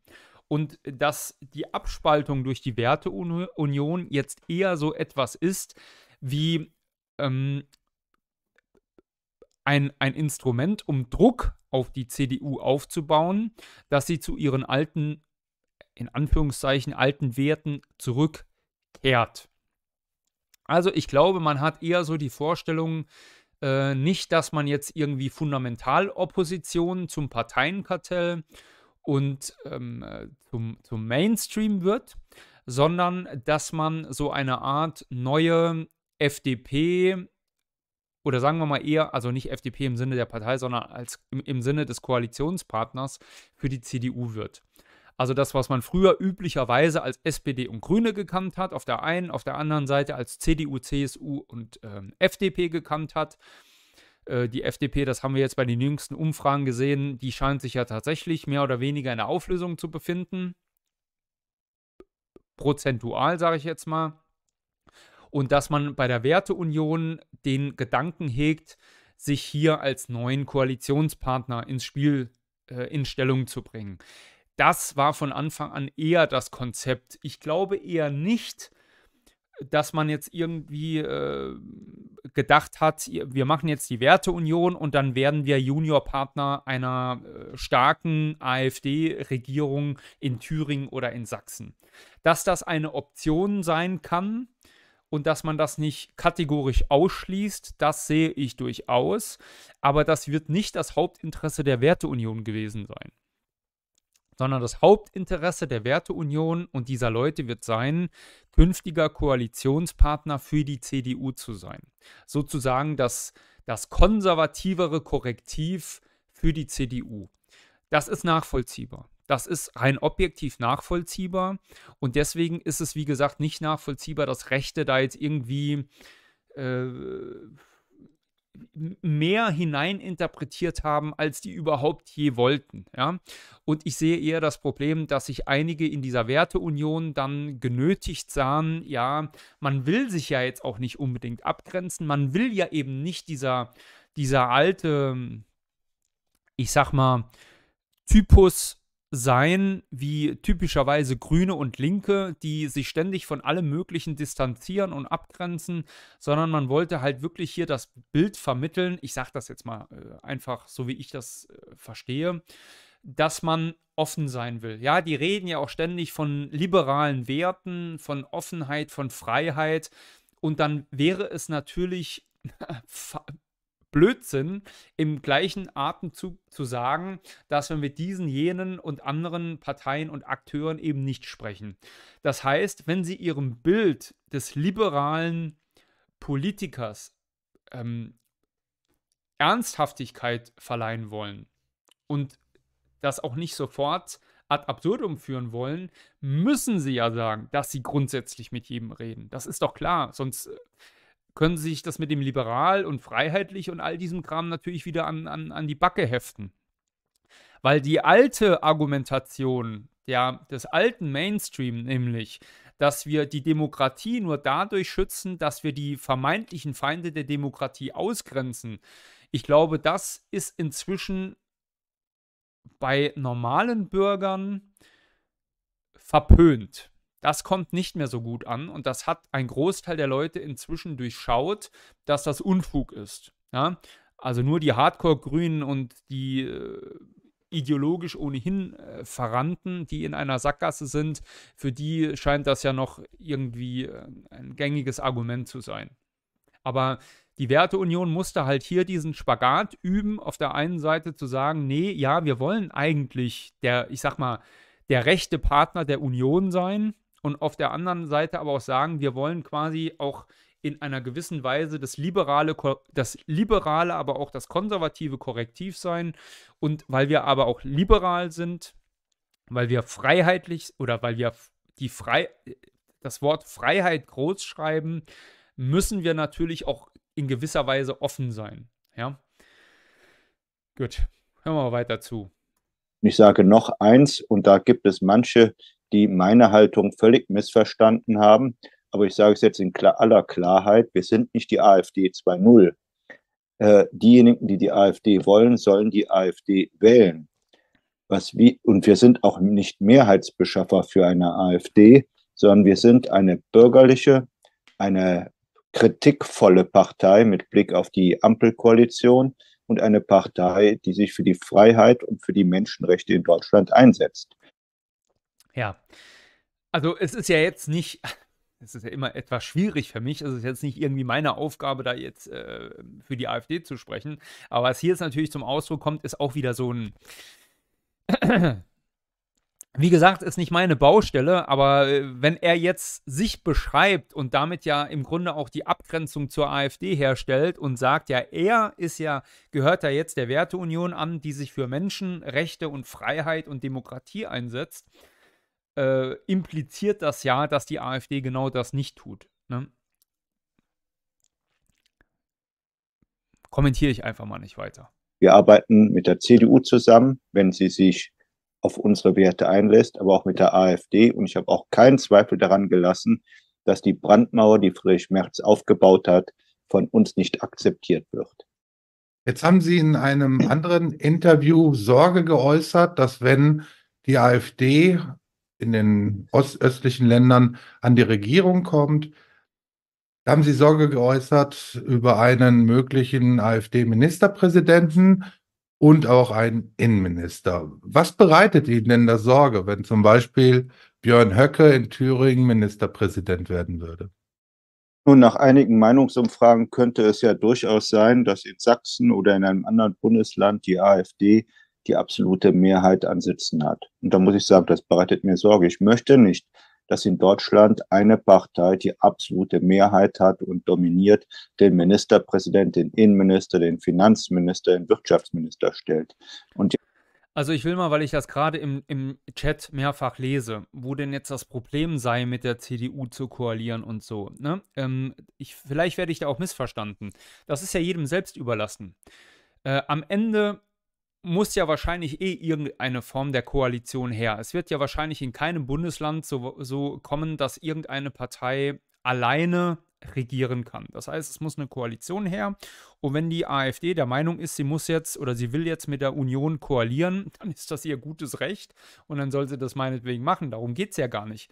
Mir geht es ja hier darum, äh, festzustellen, dass viele aus der AfD, oder sagen wir es mal allgemeiner, dass viele Rechte, also Rechtere als Werteunionler, ähm, in die Werteunion etwas hineininterpretiert haben, was sie ja aus eigenem Antrieb nach ihrem eigenen Duktus gar nicht sein will. Ich, und ich sage ja nicht, dass das allgemein gesprochen schlecht ist, was sie sein will, sondern meine Kritik, also ich wurde da jetzt vielleicht auch etwas missverstanden oder ich habe mich missverständlich ausgedrückt. Mir ging es nicht darum zu sagen, zum Ausdruck zu bringen, die Werteunion ist schlecht. Das muss jeder für sich bewerten, ob die Werteunion für ihn persönlich eine Option ist. Mir geht es nur darum, festzustellen, dass vielen Rechteren oder dass viele Rechtere etwas in die Werteunion projiziert haben, was die Werteunion selbst ja gar nicht sein will. Das ist der Punkt, um den es mir geht, ja. Äh, die Werteunion will quasi die alte Union sein. Die, ich breche das jetzt mal runter, äh, werden jetzt vielleicht auch, einige eigene äh, Werteunionler widersprechen, aber ich sage es jetzt mal so etwas äh, runtergebrochen. Die Werteunion will die Union der, ich sag mal, 80er Jahre sein. So. Das ist legitim. So. Das wollen viele AfDler aber nicht weil ihnen die Bundesrepublik der 80er oder die CDU der 80er nicht reicht. Es gibt auch viele in der AfD, insbesondere in den Westverbänden, die das so sehen. In Ordnung sollen die so sehen, das ist legitim, können die machen, ja. Aber viele andere AfDler beispielsweise oder andere Rechte, die nicht in der AfD organisiert sind, denen reicht das nicht, weil sie die Ansicht vertreten, dass die Probleme, die wir heute haben, in der Bundesrepublik der 80er, der 70er, 80er bereits angelegt waren. Und dass dort bereit, bereits der Keim gesetzt war, aus dem die Probleme des Hier und Jetzt erwachsen sind. Das heißt, man müsste bestimmte, bestimmte Dinge, die Korruption begünstigen und die es begünstigen, dass sich Parteien diesen Staat zur Beute machen können, die müsste man bereinigen. Und da ist die Kritik vieler, dass Maßen und die Werteunion so weit nicht gehen wollen. Das schiebe ich ihm jetzt nicht in die, in die Schuhe. Er würde das jetzt wahrscheinlich auch anders bewerten. Ich sage, dass viele das so sehen. Ob der Herr Maaßen, ähm, ich sag mal, die Voraussetzungen in einer Bundesrepublik der 70er, 80er Jahre so verändern würde, dass die, ich sag mal, destruktiven und teilweise ja, äh, muss man schon wirklich sagen, völlig wahnwitzigen äh, Blüten die das hier und jetzt treiben, ähm, dass er die so korrigieren würde, dass das nicht mehr möglich wäre, das weiß ich nicht. Ja, so gut kenne ich ihn nicht. Äh, das, ähm, das weiß ich einfach nicht, ja.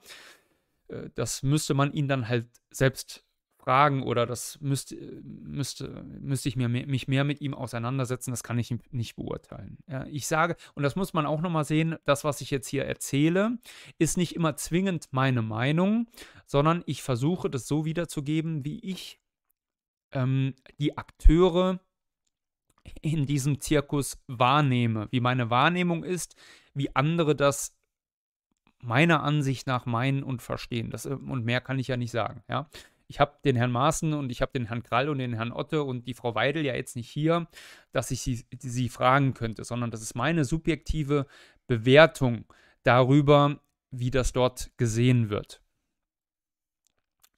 So, ich schaue noch mal ganz kurz ähm, in den Chat.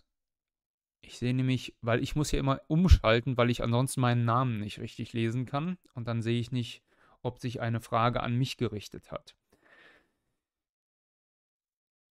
So, Maaßen ist meiner Meinung nee, das habe ich schon gelesen. Ich war ja selbst Mitglied zu den selbst Mitglied zu, also wahrscheinlich in den Unionsparteien. Spätestens seit Corona habe ich jedoch kein Verständnis mehr, dass man überhaupt noch in deren Nähe sitzen kann. So, Frank Franz, nee, das ist an mich. AfD plus Werteunion wäre aber doch ein akzeptabler Kompromiss, oder? Zumindest im Vergleich zum aktuellen Stand, oder würdest du ein Untergehen der BRD durch Ampel bevorzugen? Nein, Ganz im Gegenteil. Also natürlich, alles, was die Situation verbessert, ist mir willkommen. Und ich sag mal, klar, aus meiner Sicht ist es nicht das Optimum, aber eine Regierung aus AfD und Werteunion ist natürlich, auf jeden Fall wäre das deutlich besser als eine Regierung aus SPD und Grüne. Und, also, oder dem Kasper-Theater, das wir jetzt haben. Das steht ja außer Frage. Ja, wenn ich es mir bauen könnte, wäre die Regierung natürlich, oh Wunder, nochmal etwas anders. Aber natürlich wäre das eine deutliche Verbesserung. Und natürlich würde ich das bevorzugen, gar keine Frage. Ja, gar keine Frage. So, meine Analysen sind schwach, weil ich die Satzung der Werteunion nicht ansehe. Ja, ich weiß, wie wichtig Satzungen sind und ich habe mir die Satzung der Werteunion tatsächlich noch nicht angesehen. Ich weiß jetzt aber auch nicht, inwiefern das für meine bisherigen Ausführungen relevant ist.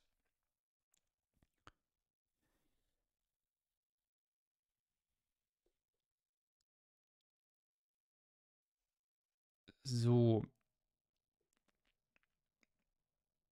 Also nur damit das auch nochmal klar ist. Das war jetzt auch kein, also ich habe mich ja eben auch etwas positiv über Maßen geäußert. Ich versuche nur die Leute, also in meinen Streams hier geht es ja nicht um Parteipropaganda, sondern ich versuche möglichst objektiv zu verstehen und zu veranschaulichen, wie sich die Dinge ereignen. Ja, wenn ich jetzt Parteipropaganda machen würde, würden meine Texte sich ganz anders anhören. Da könnt ihr sicher sein. Aber das ist ja nicht der, das ist ja nicht, sag ich mal, der Kern dessen, was wir hier machen wollen. Wir wollen ja gemeinsam uns die Dinge ansehen und analysieren und versuchen herauszufinden, warum Dinge so sind, wie sie sind. Und dazu ist es notwendig, dass ich versuche, mich auch in die Gedankenwelt der anderen einzuklinken, um die Welt mit ihren Augen zu sehen. Das heißt, ich muss mich in versuchen, nach dem, was ich weiß, in den Maßen hineinzuversetzen, was er will, worum es ihm geht, aber auch in den Krall und in andere. Ja, äh, das ist ja der Punkt, um den es geht. Die CDU und deren Mitglieder sind sehr affin für Korruption, das stimmt. Ja, das sind alle. Das sind alle in diesem System, ja.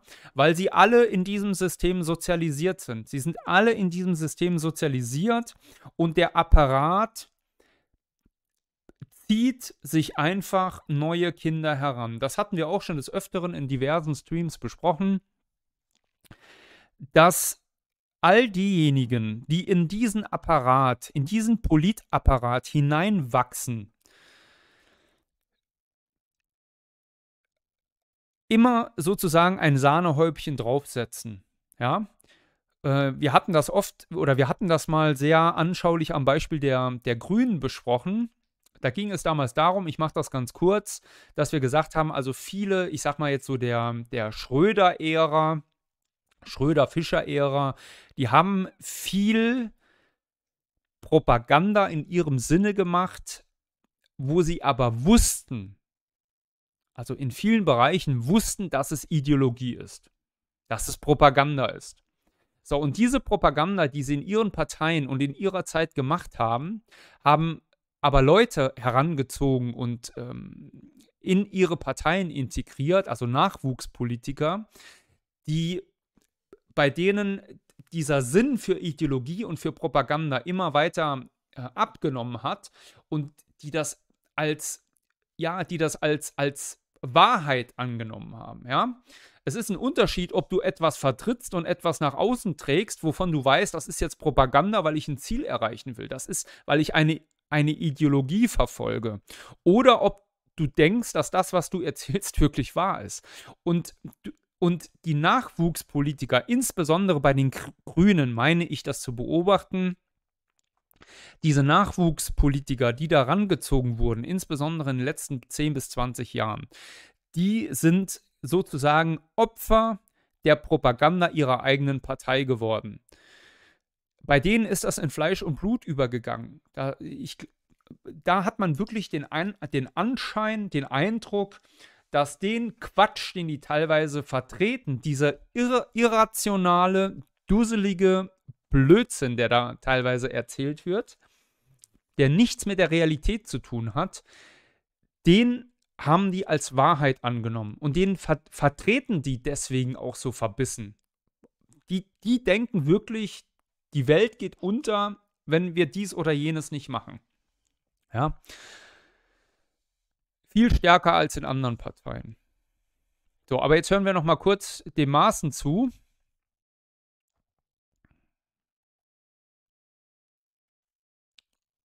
Das ist ja das heutige Thema.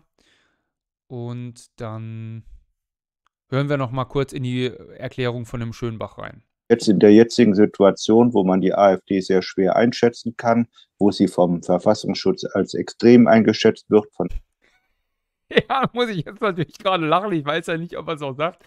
Äh, aber äh, wird der Herr Maaßen ja selbst auch, ne? Anderen als radikal eingeschätzt wird wo ich auch den Zweifel habe, dass die Partei, ich sage mal, mit den wirklich guten Leuten besetzt ist, möchte ich nicht, dass die AfD allein regiert. Und äh, deswegen ist es auch ganz, ganz wichtig, eine Alleinregierung, ob es jetzt nun AfD ist, aber ich denke auch an Alleinregierungen anderer Parteien zu verhindern. Sie werden nun selbst vom Verfassungsschutz beobachtet. Halten Sie es denn für gerechtfertigt, dass die AfD vom Verfassungsschutz beobachtet wird? Ich weiß gar nicht, Herr Reinhardt, ob ich vom Verfassungsschutz so beobachtet werde. Es gibt einen 20-seitigen Bericht und dazu gibt es einen Schriftsatz meiner Rechtsanwälte an den Verfassungsschutz, äh, wo das näher konkretisiert werden soll. Es mag sein, dass ich als Rechtsextremist, als Verdachtsfall, als Prüffall geführt werde, aber das wollen wir jetzt mal ganz genau wissen.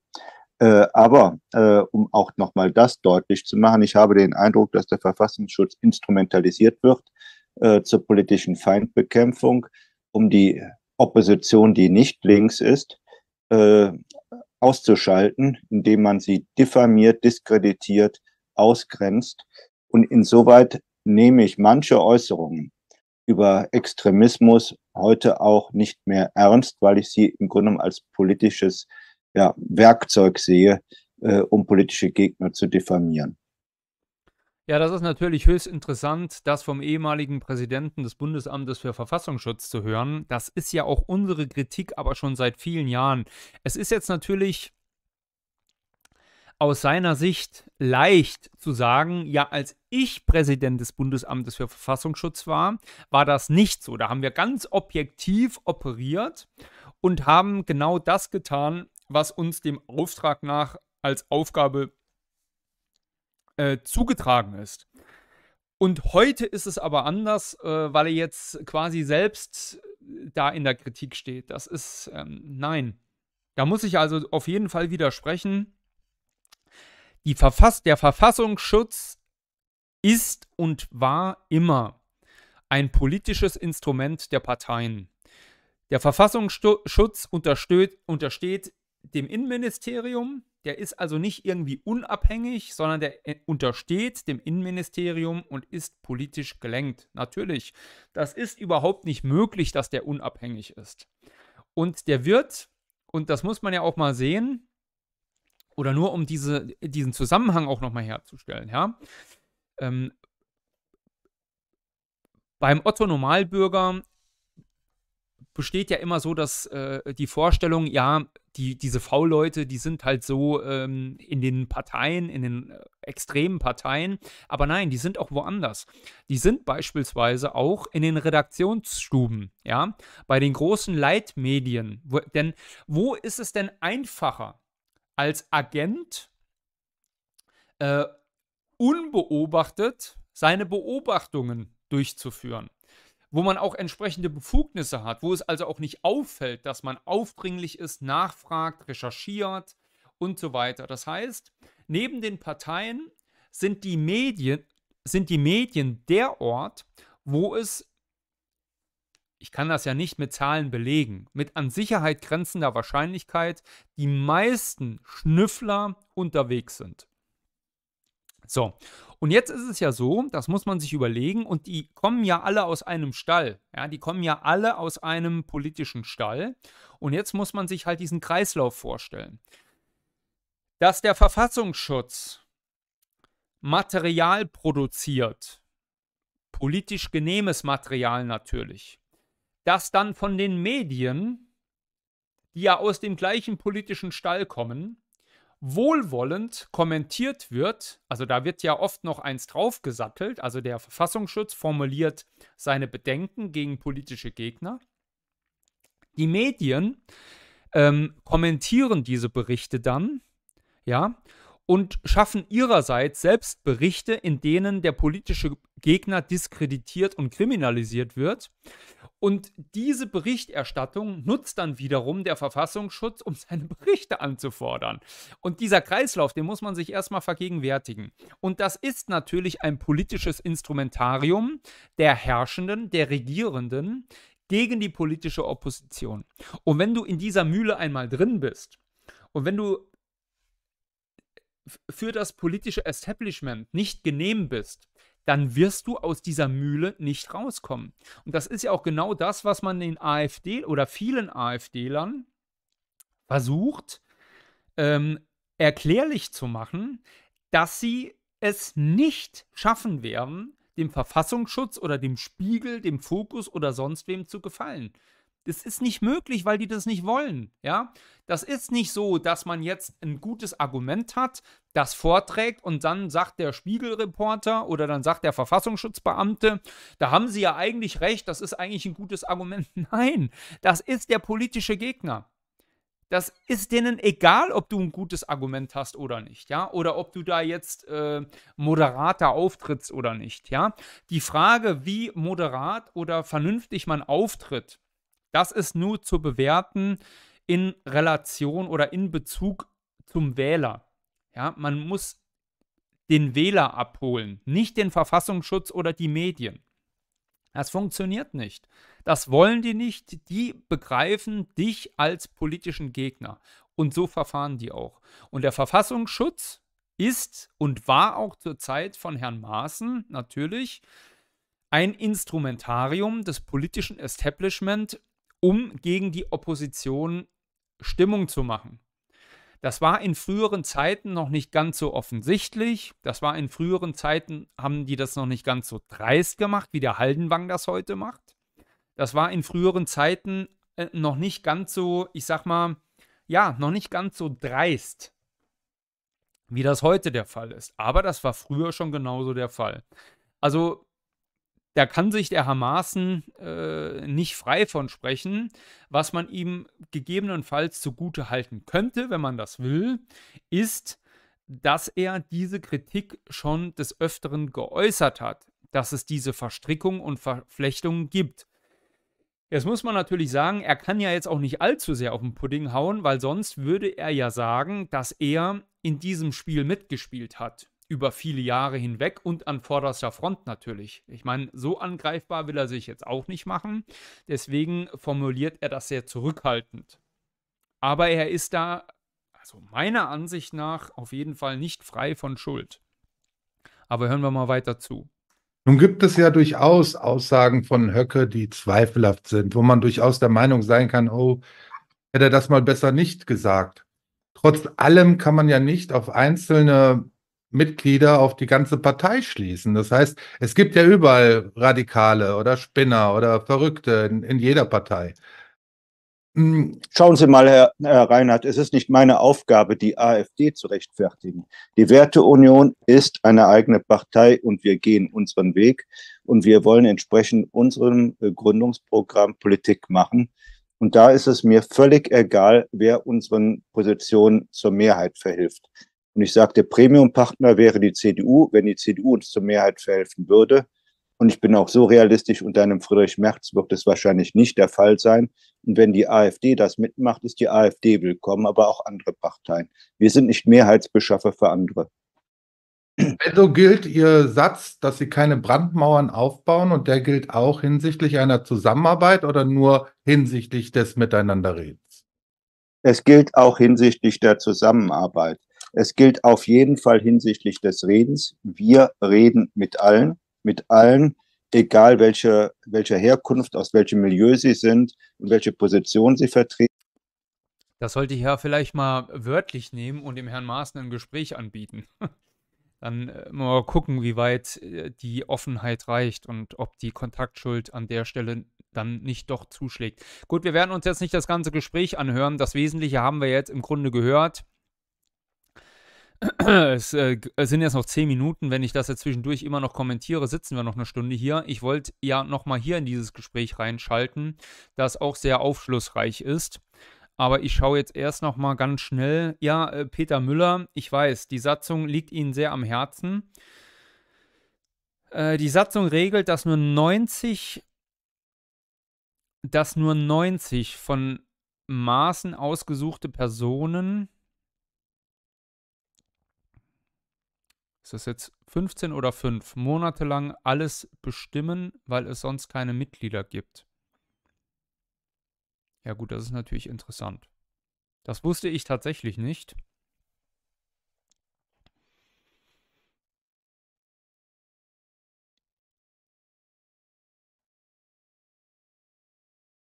Mhm.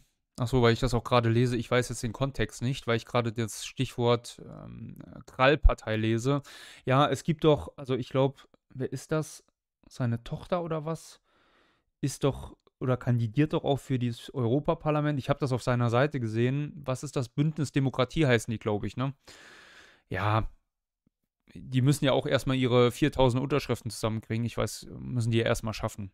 Wir übrigens, nur um das nochmal klarzustellen, wir haben unsere 4000 Unterschriften zusammen. Wir haben unseren Wahlvorschlag eingereicht, eingereicht und werden also zur Europawahl antreten. Nochmal der Hinweis: Es gibt zur Europawahl keine Prozenthürde. Das heißt, äh, man braucht nur irgendwie 0,7, 0,8 Prozent so irgendwas in der Richtung, um einen Abgeordneten zu stellen. Also, äh, taktisches Wählen hin oder her, äh, gebt euch einen Ruck und äh, versucht ähm, auch an der Stelle etwas Diversität walten zu lassen und wählt vielleicht ausnahmsweise mal, zumindest zu dieser Wahl, unseren Abgeordneten, unseren Spitzenkandidaten damit wir es ins Europaparlament schaffen. So, hier ist noch eine Frage. Gibt es Kontakte zwischen der Heimat und der Werteunion? Die gibt es nicht. Also ich kenne Akteure der Werteunion, ja. Und ich habe mich auch schon des Öfteren mit Leuten unterhalten, die in der Werteunion sind oder die sich der Werteunion zurechnen. Ist ja ein bisschen schwierig, wie gesagt, mit diesem Förderverein und so. Aber ja, ich meine, ich habe auch persönlich, ich auch persönliche Bekanntschaften, sage ich jetzt mal, äh, die bei der CDU oder so sind. Ja? Also, das werden die jetzt nicht an die große Glocke hängen, natürlich. Äh, ich kenne auch Leute bei der SPD. Ja, ich, das ist halt so. Das ist ähm, das mit den Jahren ereignen sich auch solche Bekanntschaften. Das entstehen nicht immer zwangsläufig Freundschaften draus, aber Bekanntschaft kann man das durchaus bezeichnen. Man spricht dann hin und wieder miteinander oder sagt hier, was ist da bei euch los oder was ist da passiert oder was ist da schon wieder, ne? So wie man halt mit einem Bekannten spricht. Und ja, das sind aber keine, ich sag mal, formellen Beziehungen zwischen den Parteien natürlich, klar. So, jetzt schauen wir uns mal kurz noch dieses Schönbach-Interview an oder schauen zumindest mal rein, weil der ja auch ein paar ordentliche Klopper losgelassen hat. Was ja dann schlussendlich wahrscheinlich auch, ähm, so wie ich verstanden habe, mit ein Auslöser dafür war, warum äh, Krall und Otte gesagt haben, also das reicht uns jetzt. Ne?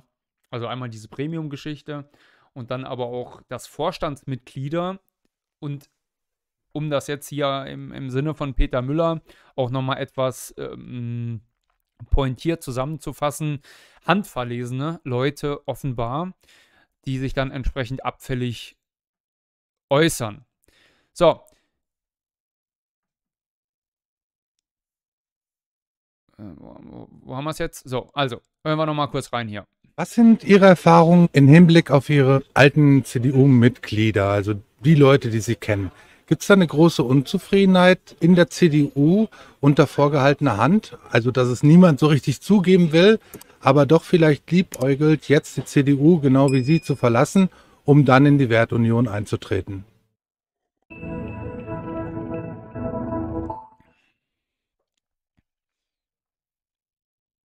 Herr Schönbach, herzlichen Glückwunsch. Sie sind heute zu einem von drei stellvertretenden Bundesvorsitzenden der neuen Partei Werteunion gewählt worden. Das Ganze fand auf einem Schiff statt. Sie sind Vizeadmiral AD. Sie haben sich sicherlich wohlgefühlt heute, oder? Ja, also mal abgesehen davon, dass ich mich darüber freue und sehr stolz bin. Also heute war das ein schöner Tag. Immer noch fahren wir hier auf See, wenn auch nur ein Fluss, aber tolle Sache, keine Frage. Sie waren ebenfalls CDU-Mitglied und sind ausgetreten. Was waren Ihre Gründe? Nun mal abgesehen davon, Punkt 1 zunächst mal ein formaler Grund, denn äh, die CDU lässt nicht zu, hat eins eine zweite äh, Parteimitgliedschaft, dann dazu noch der Unvereinbarkeitsbeschluss, ähm, dass man, wenn man in der Werteunion ist, nicht in der CDU oder in der Union sein kann. Das war für mich der Grund. Aber der wesentliche Grund, ich habe das ähm, im Zuge einer anderen ähm, Pressekonferenz schon gesagt, ähm, für mich war, ich hing an der Union. Es war immer meine Partei ähm, als junger Kerl bin ich schon in die Schülerunion damals in Bayern allerdings eingetreten, CSU, aber ich glaube, das äh, ist mehr oder weniger das Gleiche, auch wenn jeder CSUler mir natürlich widersprechen würde. Nein, es war für mich der entscheidende Punkt zu sagen, die CDU blinkt mir rechts, zu viel rechts, was okay ist, und biegt dann links ab. Ich wollte das nicht mehr mitmachen und ich habe eine Gewissensentscheidung getroffen, zur Werteunion zu gehen. Sie sind entlassen worden wegen Äußerungen unter anderem zu Putin.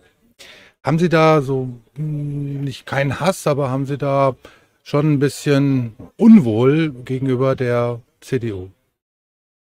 Nein, also als äh, Vizeadmiral bin ich entlassen worden äh, wegen Äußerungen, die, wie ich immer noch wiederhole und sage, ich bin ähm, da auch nicht falsch zitiert worden, aber es ist aus dem Zusammenhang ge gerissen worden. Ähm, wenn man sich, und das merke ich ja jetzt schon auch in Kommunikation mit anderen Journalisten, auch mit vielen anderen Gruppen, die sich ja auch anfänglich etwas negativ geäußert haben, die sagen, naja, beim näheren Hinschauen merkt man eigentlich, dass das ganz unspektakulär war und dass sie eigentlich auf Linie waren, was gar nicht meine ursprüngliche Absicht war. Nein, für, zur CDU muss ich sagen, ich hätte mir gewünscht und einige, die ich natürlich heute noch als Abgeordnete kenne, auch ehemalige Abgeordnete, die wussten, wie ich ticke, ich hätte mir vielleicht als CDU-Mann, von dem Sie wussten, dass ich einer bin, vielleicht etwas mehr Solidarität gewünscht. Bei anderen äh, Partei, Ex-Partei-Mitgliedern und Generalen, Admiralen ist es geschehen. Ich habe darauf kein Anrecht, aber ich hätte mir ein bisschen mehr Unterstützung gewünscht. Was sind Ihre Erfahrungen im Hinblick auf Ihre alten CDU-Mitglieder, also die Leute, die Sie kennen? Gibt es da eine große Unzufriedenheit in der CDU unter vorgehaltener Hand? Also, dass es niemand so richtig zugeben will? Das ist ja eigentlich eine geile Frage, ne? Also eine richtige. ja. Ja aber doch vielleicht liebäugelt, jetzt die CDU genau wie Sie zu verlassen, um dann in die Wertunion einzutreten. Ich meine, was soll er jetzt sagen? Soll er sagen, nö, die sind alle total zufrieden? Treten. Also auf der Basis auf jeden Fall. Ähm, ganz oben, da hatte ich nie so großen Kontakt dazu, aber sagen wir mal zu Abgeordneten oder zu ähm, Leuten, die in entsprechenden Fraktionen auch im Landtag waren, merke ich schon, dass man sagt, mein Gott, wir würden uns wünschen, dass es konservativer wäre. Wir würden uns wünschen, dass wir wieder eine Union wären, die so in den äh, Nullerjahren, also nach 2000 waren, ähm, dass wir wieder so werden könnten. Ja, daran merkt man ja auch, dass diese Leute, die da in diesen Parteien sind, ja, die, dass das einfach Karrieremaschinen sind. Da geht es in gewissen Kreisen, geht es einfach dann nicht mehr zu 100 Prozent oder zu 95 Prozent zumindest oder zu 90 Prozent nicht mehr um den politischen Inhalt, sondern es geht schlicht und ergreifend um den Machterhalt. Und da ducken sich die Leute halt weg.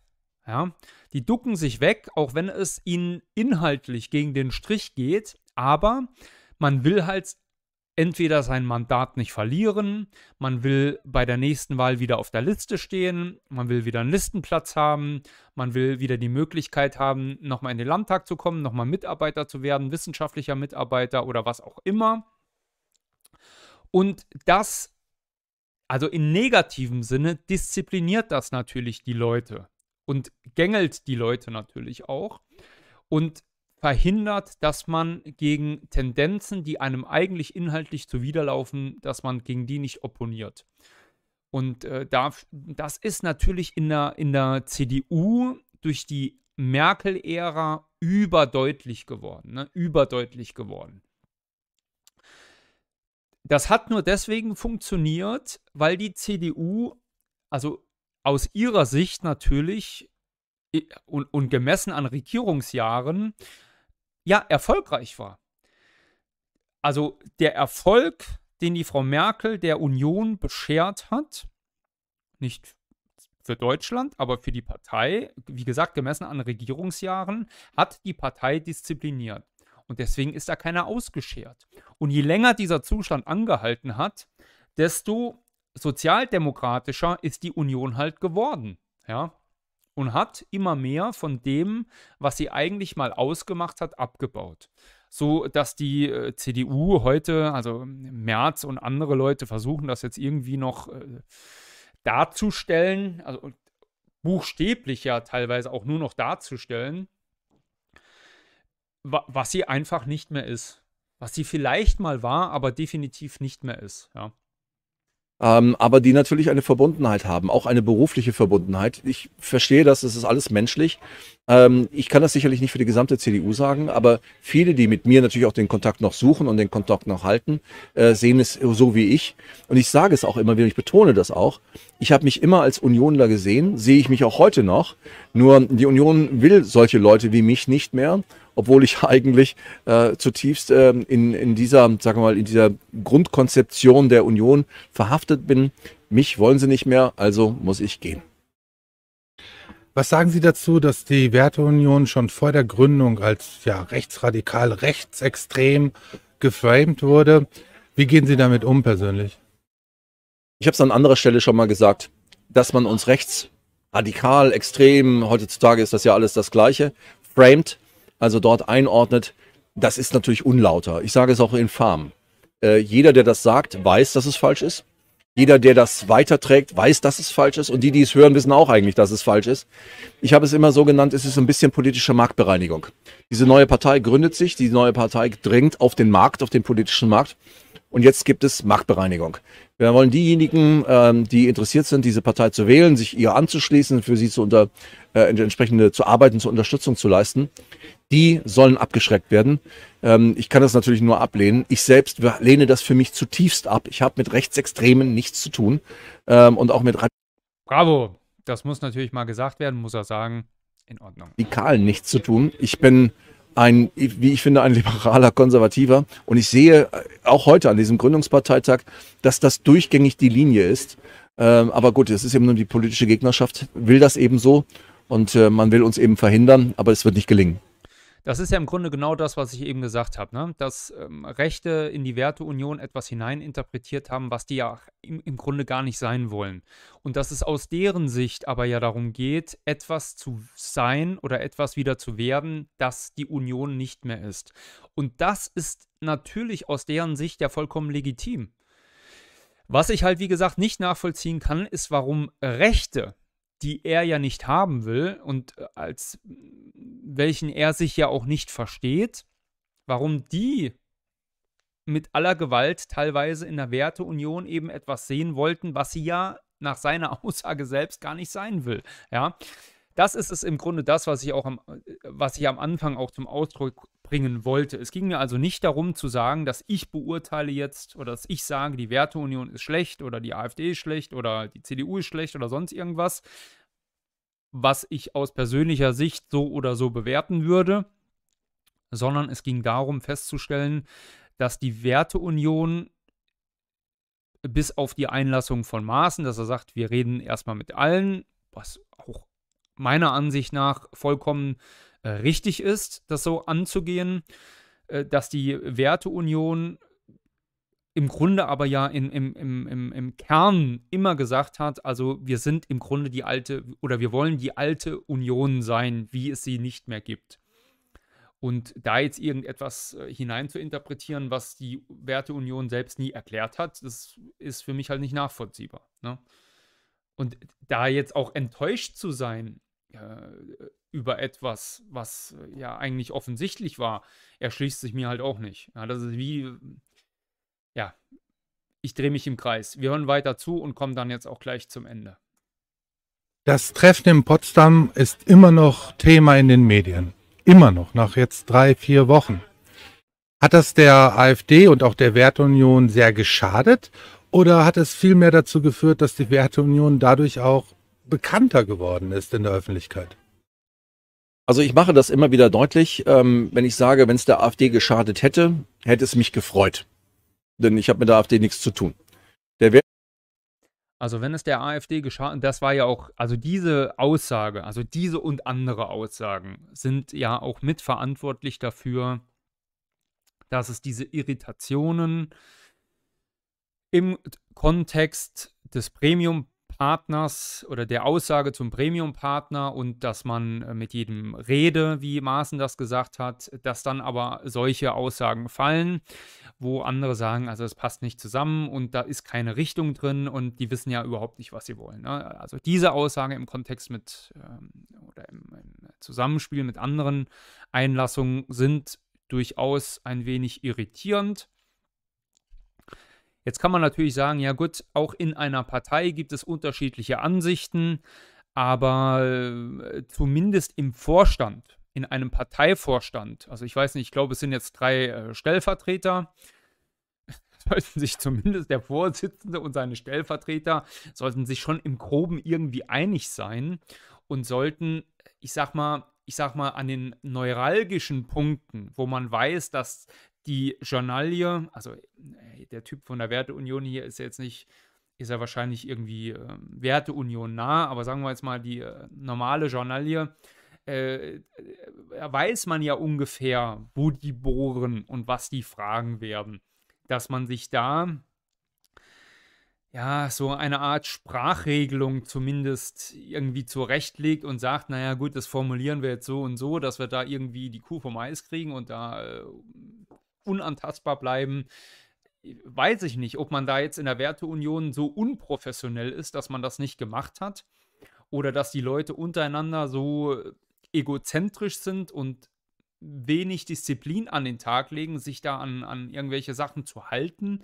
Das entzieht sich natürlich alles meiner Kenntnis. Aber dass der Vorsitzende das sagt, ja, gestern Abend noch und einen Tag vorher oder zwei Tage vorher ein Stellvertreter äh, schon deutlich anders formuliert.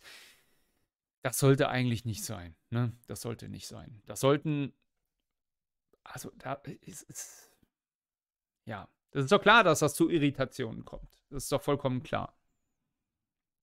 Und die Frage ist ja dann auch, muss man das jetzt so sagen? Ja? Ich meine, es gab damals, als wir in Mecklenburg-Vorpommern nicht mehr in den Landtag gekommen sind, kann ich mich sehr gut daran erinnern. Ich saß im, oder ich stand im äh, Zelt, ich glaube, es war beim ARD oder beim ZDF. Und da stand mir die Frau Frauke Petri damals gegenüber, die war damals noch Parteivorsitzende, äh, stand mir gegenüber im Interview und hat sich gefreut und hat in die Kamera gesagt, wie froh sie sei, dass die NPD, wie sie damals hieß, nicht mehr im Landtag sei. Wo ich mir dann auch dachte, welche Punkte bringt ihr das jetzt? Welche Punkte bringt es ihr jetzt, dass sie das sagt? Ist das jetzt notwendig, dass man das sagt? Oder äh, kann man da nicht einfach, ich sag mal, ähm, drüber? Ja, muss, warum, was bewirkt diese Aussage jetzt? Ne? soll diese Aussage jetzt bewirken, dass man sich irgendwie andient? Man ist jetzt als neuer Akteur im Landtag und dient sich jetzt den anderen an, indem man, in, indem man das sagt, was ja Konsens unter den anderen ist. Ja? Aber genau das ist diese Geschichte, diese, diese, diese, dieser Fehlschluss, sich auch dem Verfassungsschutz andienen zu wollen oder dem politischen Gegner andienen zu wollen, das funktioniert nicht. Das wird nicht honoriert. Ja? Es gibt dieses Sprichwort, muss kurz überlegen, wie war das? Der Feind, ach so ja, der Feind liebt den Verrat, aber er verachtet den Verräter. So ist es hier genau auch. Ja? Man könnte jetzt im übertragenen Sinne sagen, der Verfassungsschutz liebt den Verrat, den ein AfDler oder ein Rechter ähm, begeht, aber er verachtet diesen Rechten trotzdem. Also zu denken, man würde sich jetzt hier irgendwie eine Art Tür ins System aufstoßen oder man äh, wäre, man, man würde dann weniger verachtet oder man sei eher angesehen oder so. Das ist totaler Umbug. Das ist totaler Humbug. Das, was der Gegner mit Freude und gerne annimmt, das ist der Verrat, das ist, sind die Punkte, die man ihm freiwillig gibt im politischen Wettstreit. Aber deswegen wird man selbst als Akteur nicht eher akzeptiert. Das wird nicht funktionieren. Und hier frage ich mich halt auch, was soll das jetzt? Warum hat er das jetzt gesagt? Ne? Kann man sich da nicht taktisch einfach zurückhalten? Ich meine, wie gesagt, ich bin weder äh, muss ich für die Werteunion sprechen, noch muss ich irgendwie für die AfD sprechen. Das ist deren Problem. Aber was, welche Punkte bringt es ihm? Verstehe ich nicht. Werteunion, so wenn wir das an Zahlen ablesen würden, dann würde ich sagen, es hat uns äh, nicht geschadet. Ganz im Gegenteil, es hat uns eigentlich äh, viel mehr Zuspruch ge gebracht. Allerdings ähm, finde ich es ähm, ungeheuerlich, dass auf der Basis, und ich sage das jetzt einfach mal in meiner Wahrnehmung und der Wahrnehmung, die mittlerweile ja auch mittlerweile gängig ist, das herbeifantasierte äh, Kartenhaus ist zusammengefallen. Dass das auch immer erzählt wird, ist halt die typische Märchenerzählerei weiter, weil das fast wieder das, was ich gerade eben sagte, ähm, an der politischen Marktbereinigung hängt das sich auf. Ähm, ich denke, uns hat es nicht geschadet, es hat uns genützt. Ich würde mir wünschen, dass andere Dinge uns nutzen als so ein Fantasiegebilde. Gut, ich würde sagen, das reicht an dieser Stelle ähm, zu diesem Thema. Ähm, müssen wir uns jetzt den Rest nicht auch noch anhören, sonst äh, nimmt das hier alles kein Ende. Aber ähm, war auf jeden Fall, fand ich mal interessant, da reinzuhören, was Maaßen und seinen Stellvertreter so von sich geben. Es muss sich jeder seine eigenen Gedanken machen, was, warum, wie, woran hängt und welche Zusammenhänge da bestehen. Es ist mir natürlich auch vollkommen klar, dass wenn sich eine Partei neu konstituiert, zusammenkommt, erste Gehversuche als Partei macht, dann kommt es natürlich zu Komplikationen. Ähm, man hat bestimmte Dinge nicht so auf dem Schirm, auch wenn man schon etwas länger im politischen Betrieb ist, aber in der Situation als Parteifunktionär, insbesondere auch als Vorsitzender oder stellvertretender Vorsitzender, wo man also auch für andere Mitglieder und die Gesamtpartei ja sozusagen sprechen muss, ist man in einer anderen Situation als Maaßen oder andere das bisher waren, wo sie halt einfach nur für sich gesprochen haben. Ja, wo sie dann zwar auch aus dem Umfeld möglicherweise Kritik geerntet haben oder Zuspruch, aber wo es eben, wo, wo die Kritik, sage ich jetzt mal, nicht so formal und von Bedeutung war, wie wenn du für die eigene Partei sprechen musst und dann Kritik aus der Partei erntest. Denn das sind ja auch die Leute, die dich tragen sollen. Ja, die sollen dich ja wieder wählen, die sollen ja sagen, das ist unser Vorsitzender und ähm, hinter dem, was der sagt, hinter dem stehen wir und so weiter und so fort. Das heißt, das ist schon eine andere Qualität, das ist eine andere Sache. Und da lastet auch ein anderer Druck auf einem. Weil man natürlich auch weiß, also wenn du jetzt hier dummes Zeug erzählst, dann wird deine Partei dich dafür äh, ja nicht massakrieren, aber die, die werden äh, das kritisieren.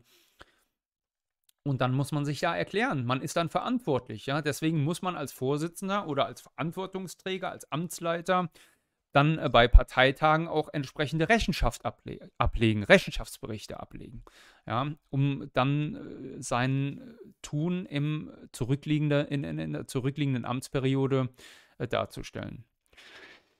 So, liebe Freunde, ich würde sagen, das reicht an dieser Stelle. Wir sind jetzt seit zwei Stunden dabei, das Ganze zu besprechen. Ich denke, das ist ausreichend. Wie gesagt, äh, Werteunion ist jetzt auch, muss man sehen, wie sich das Ganze jetzt entwickelt. Ich habe da keine Prognose jetzt.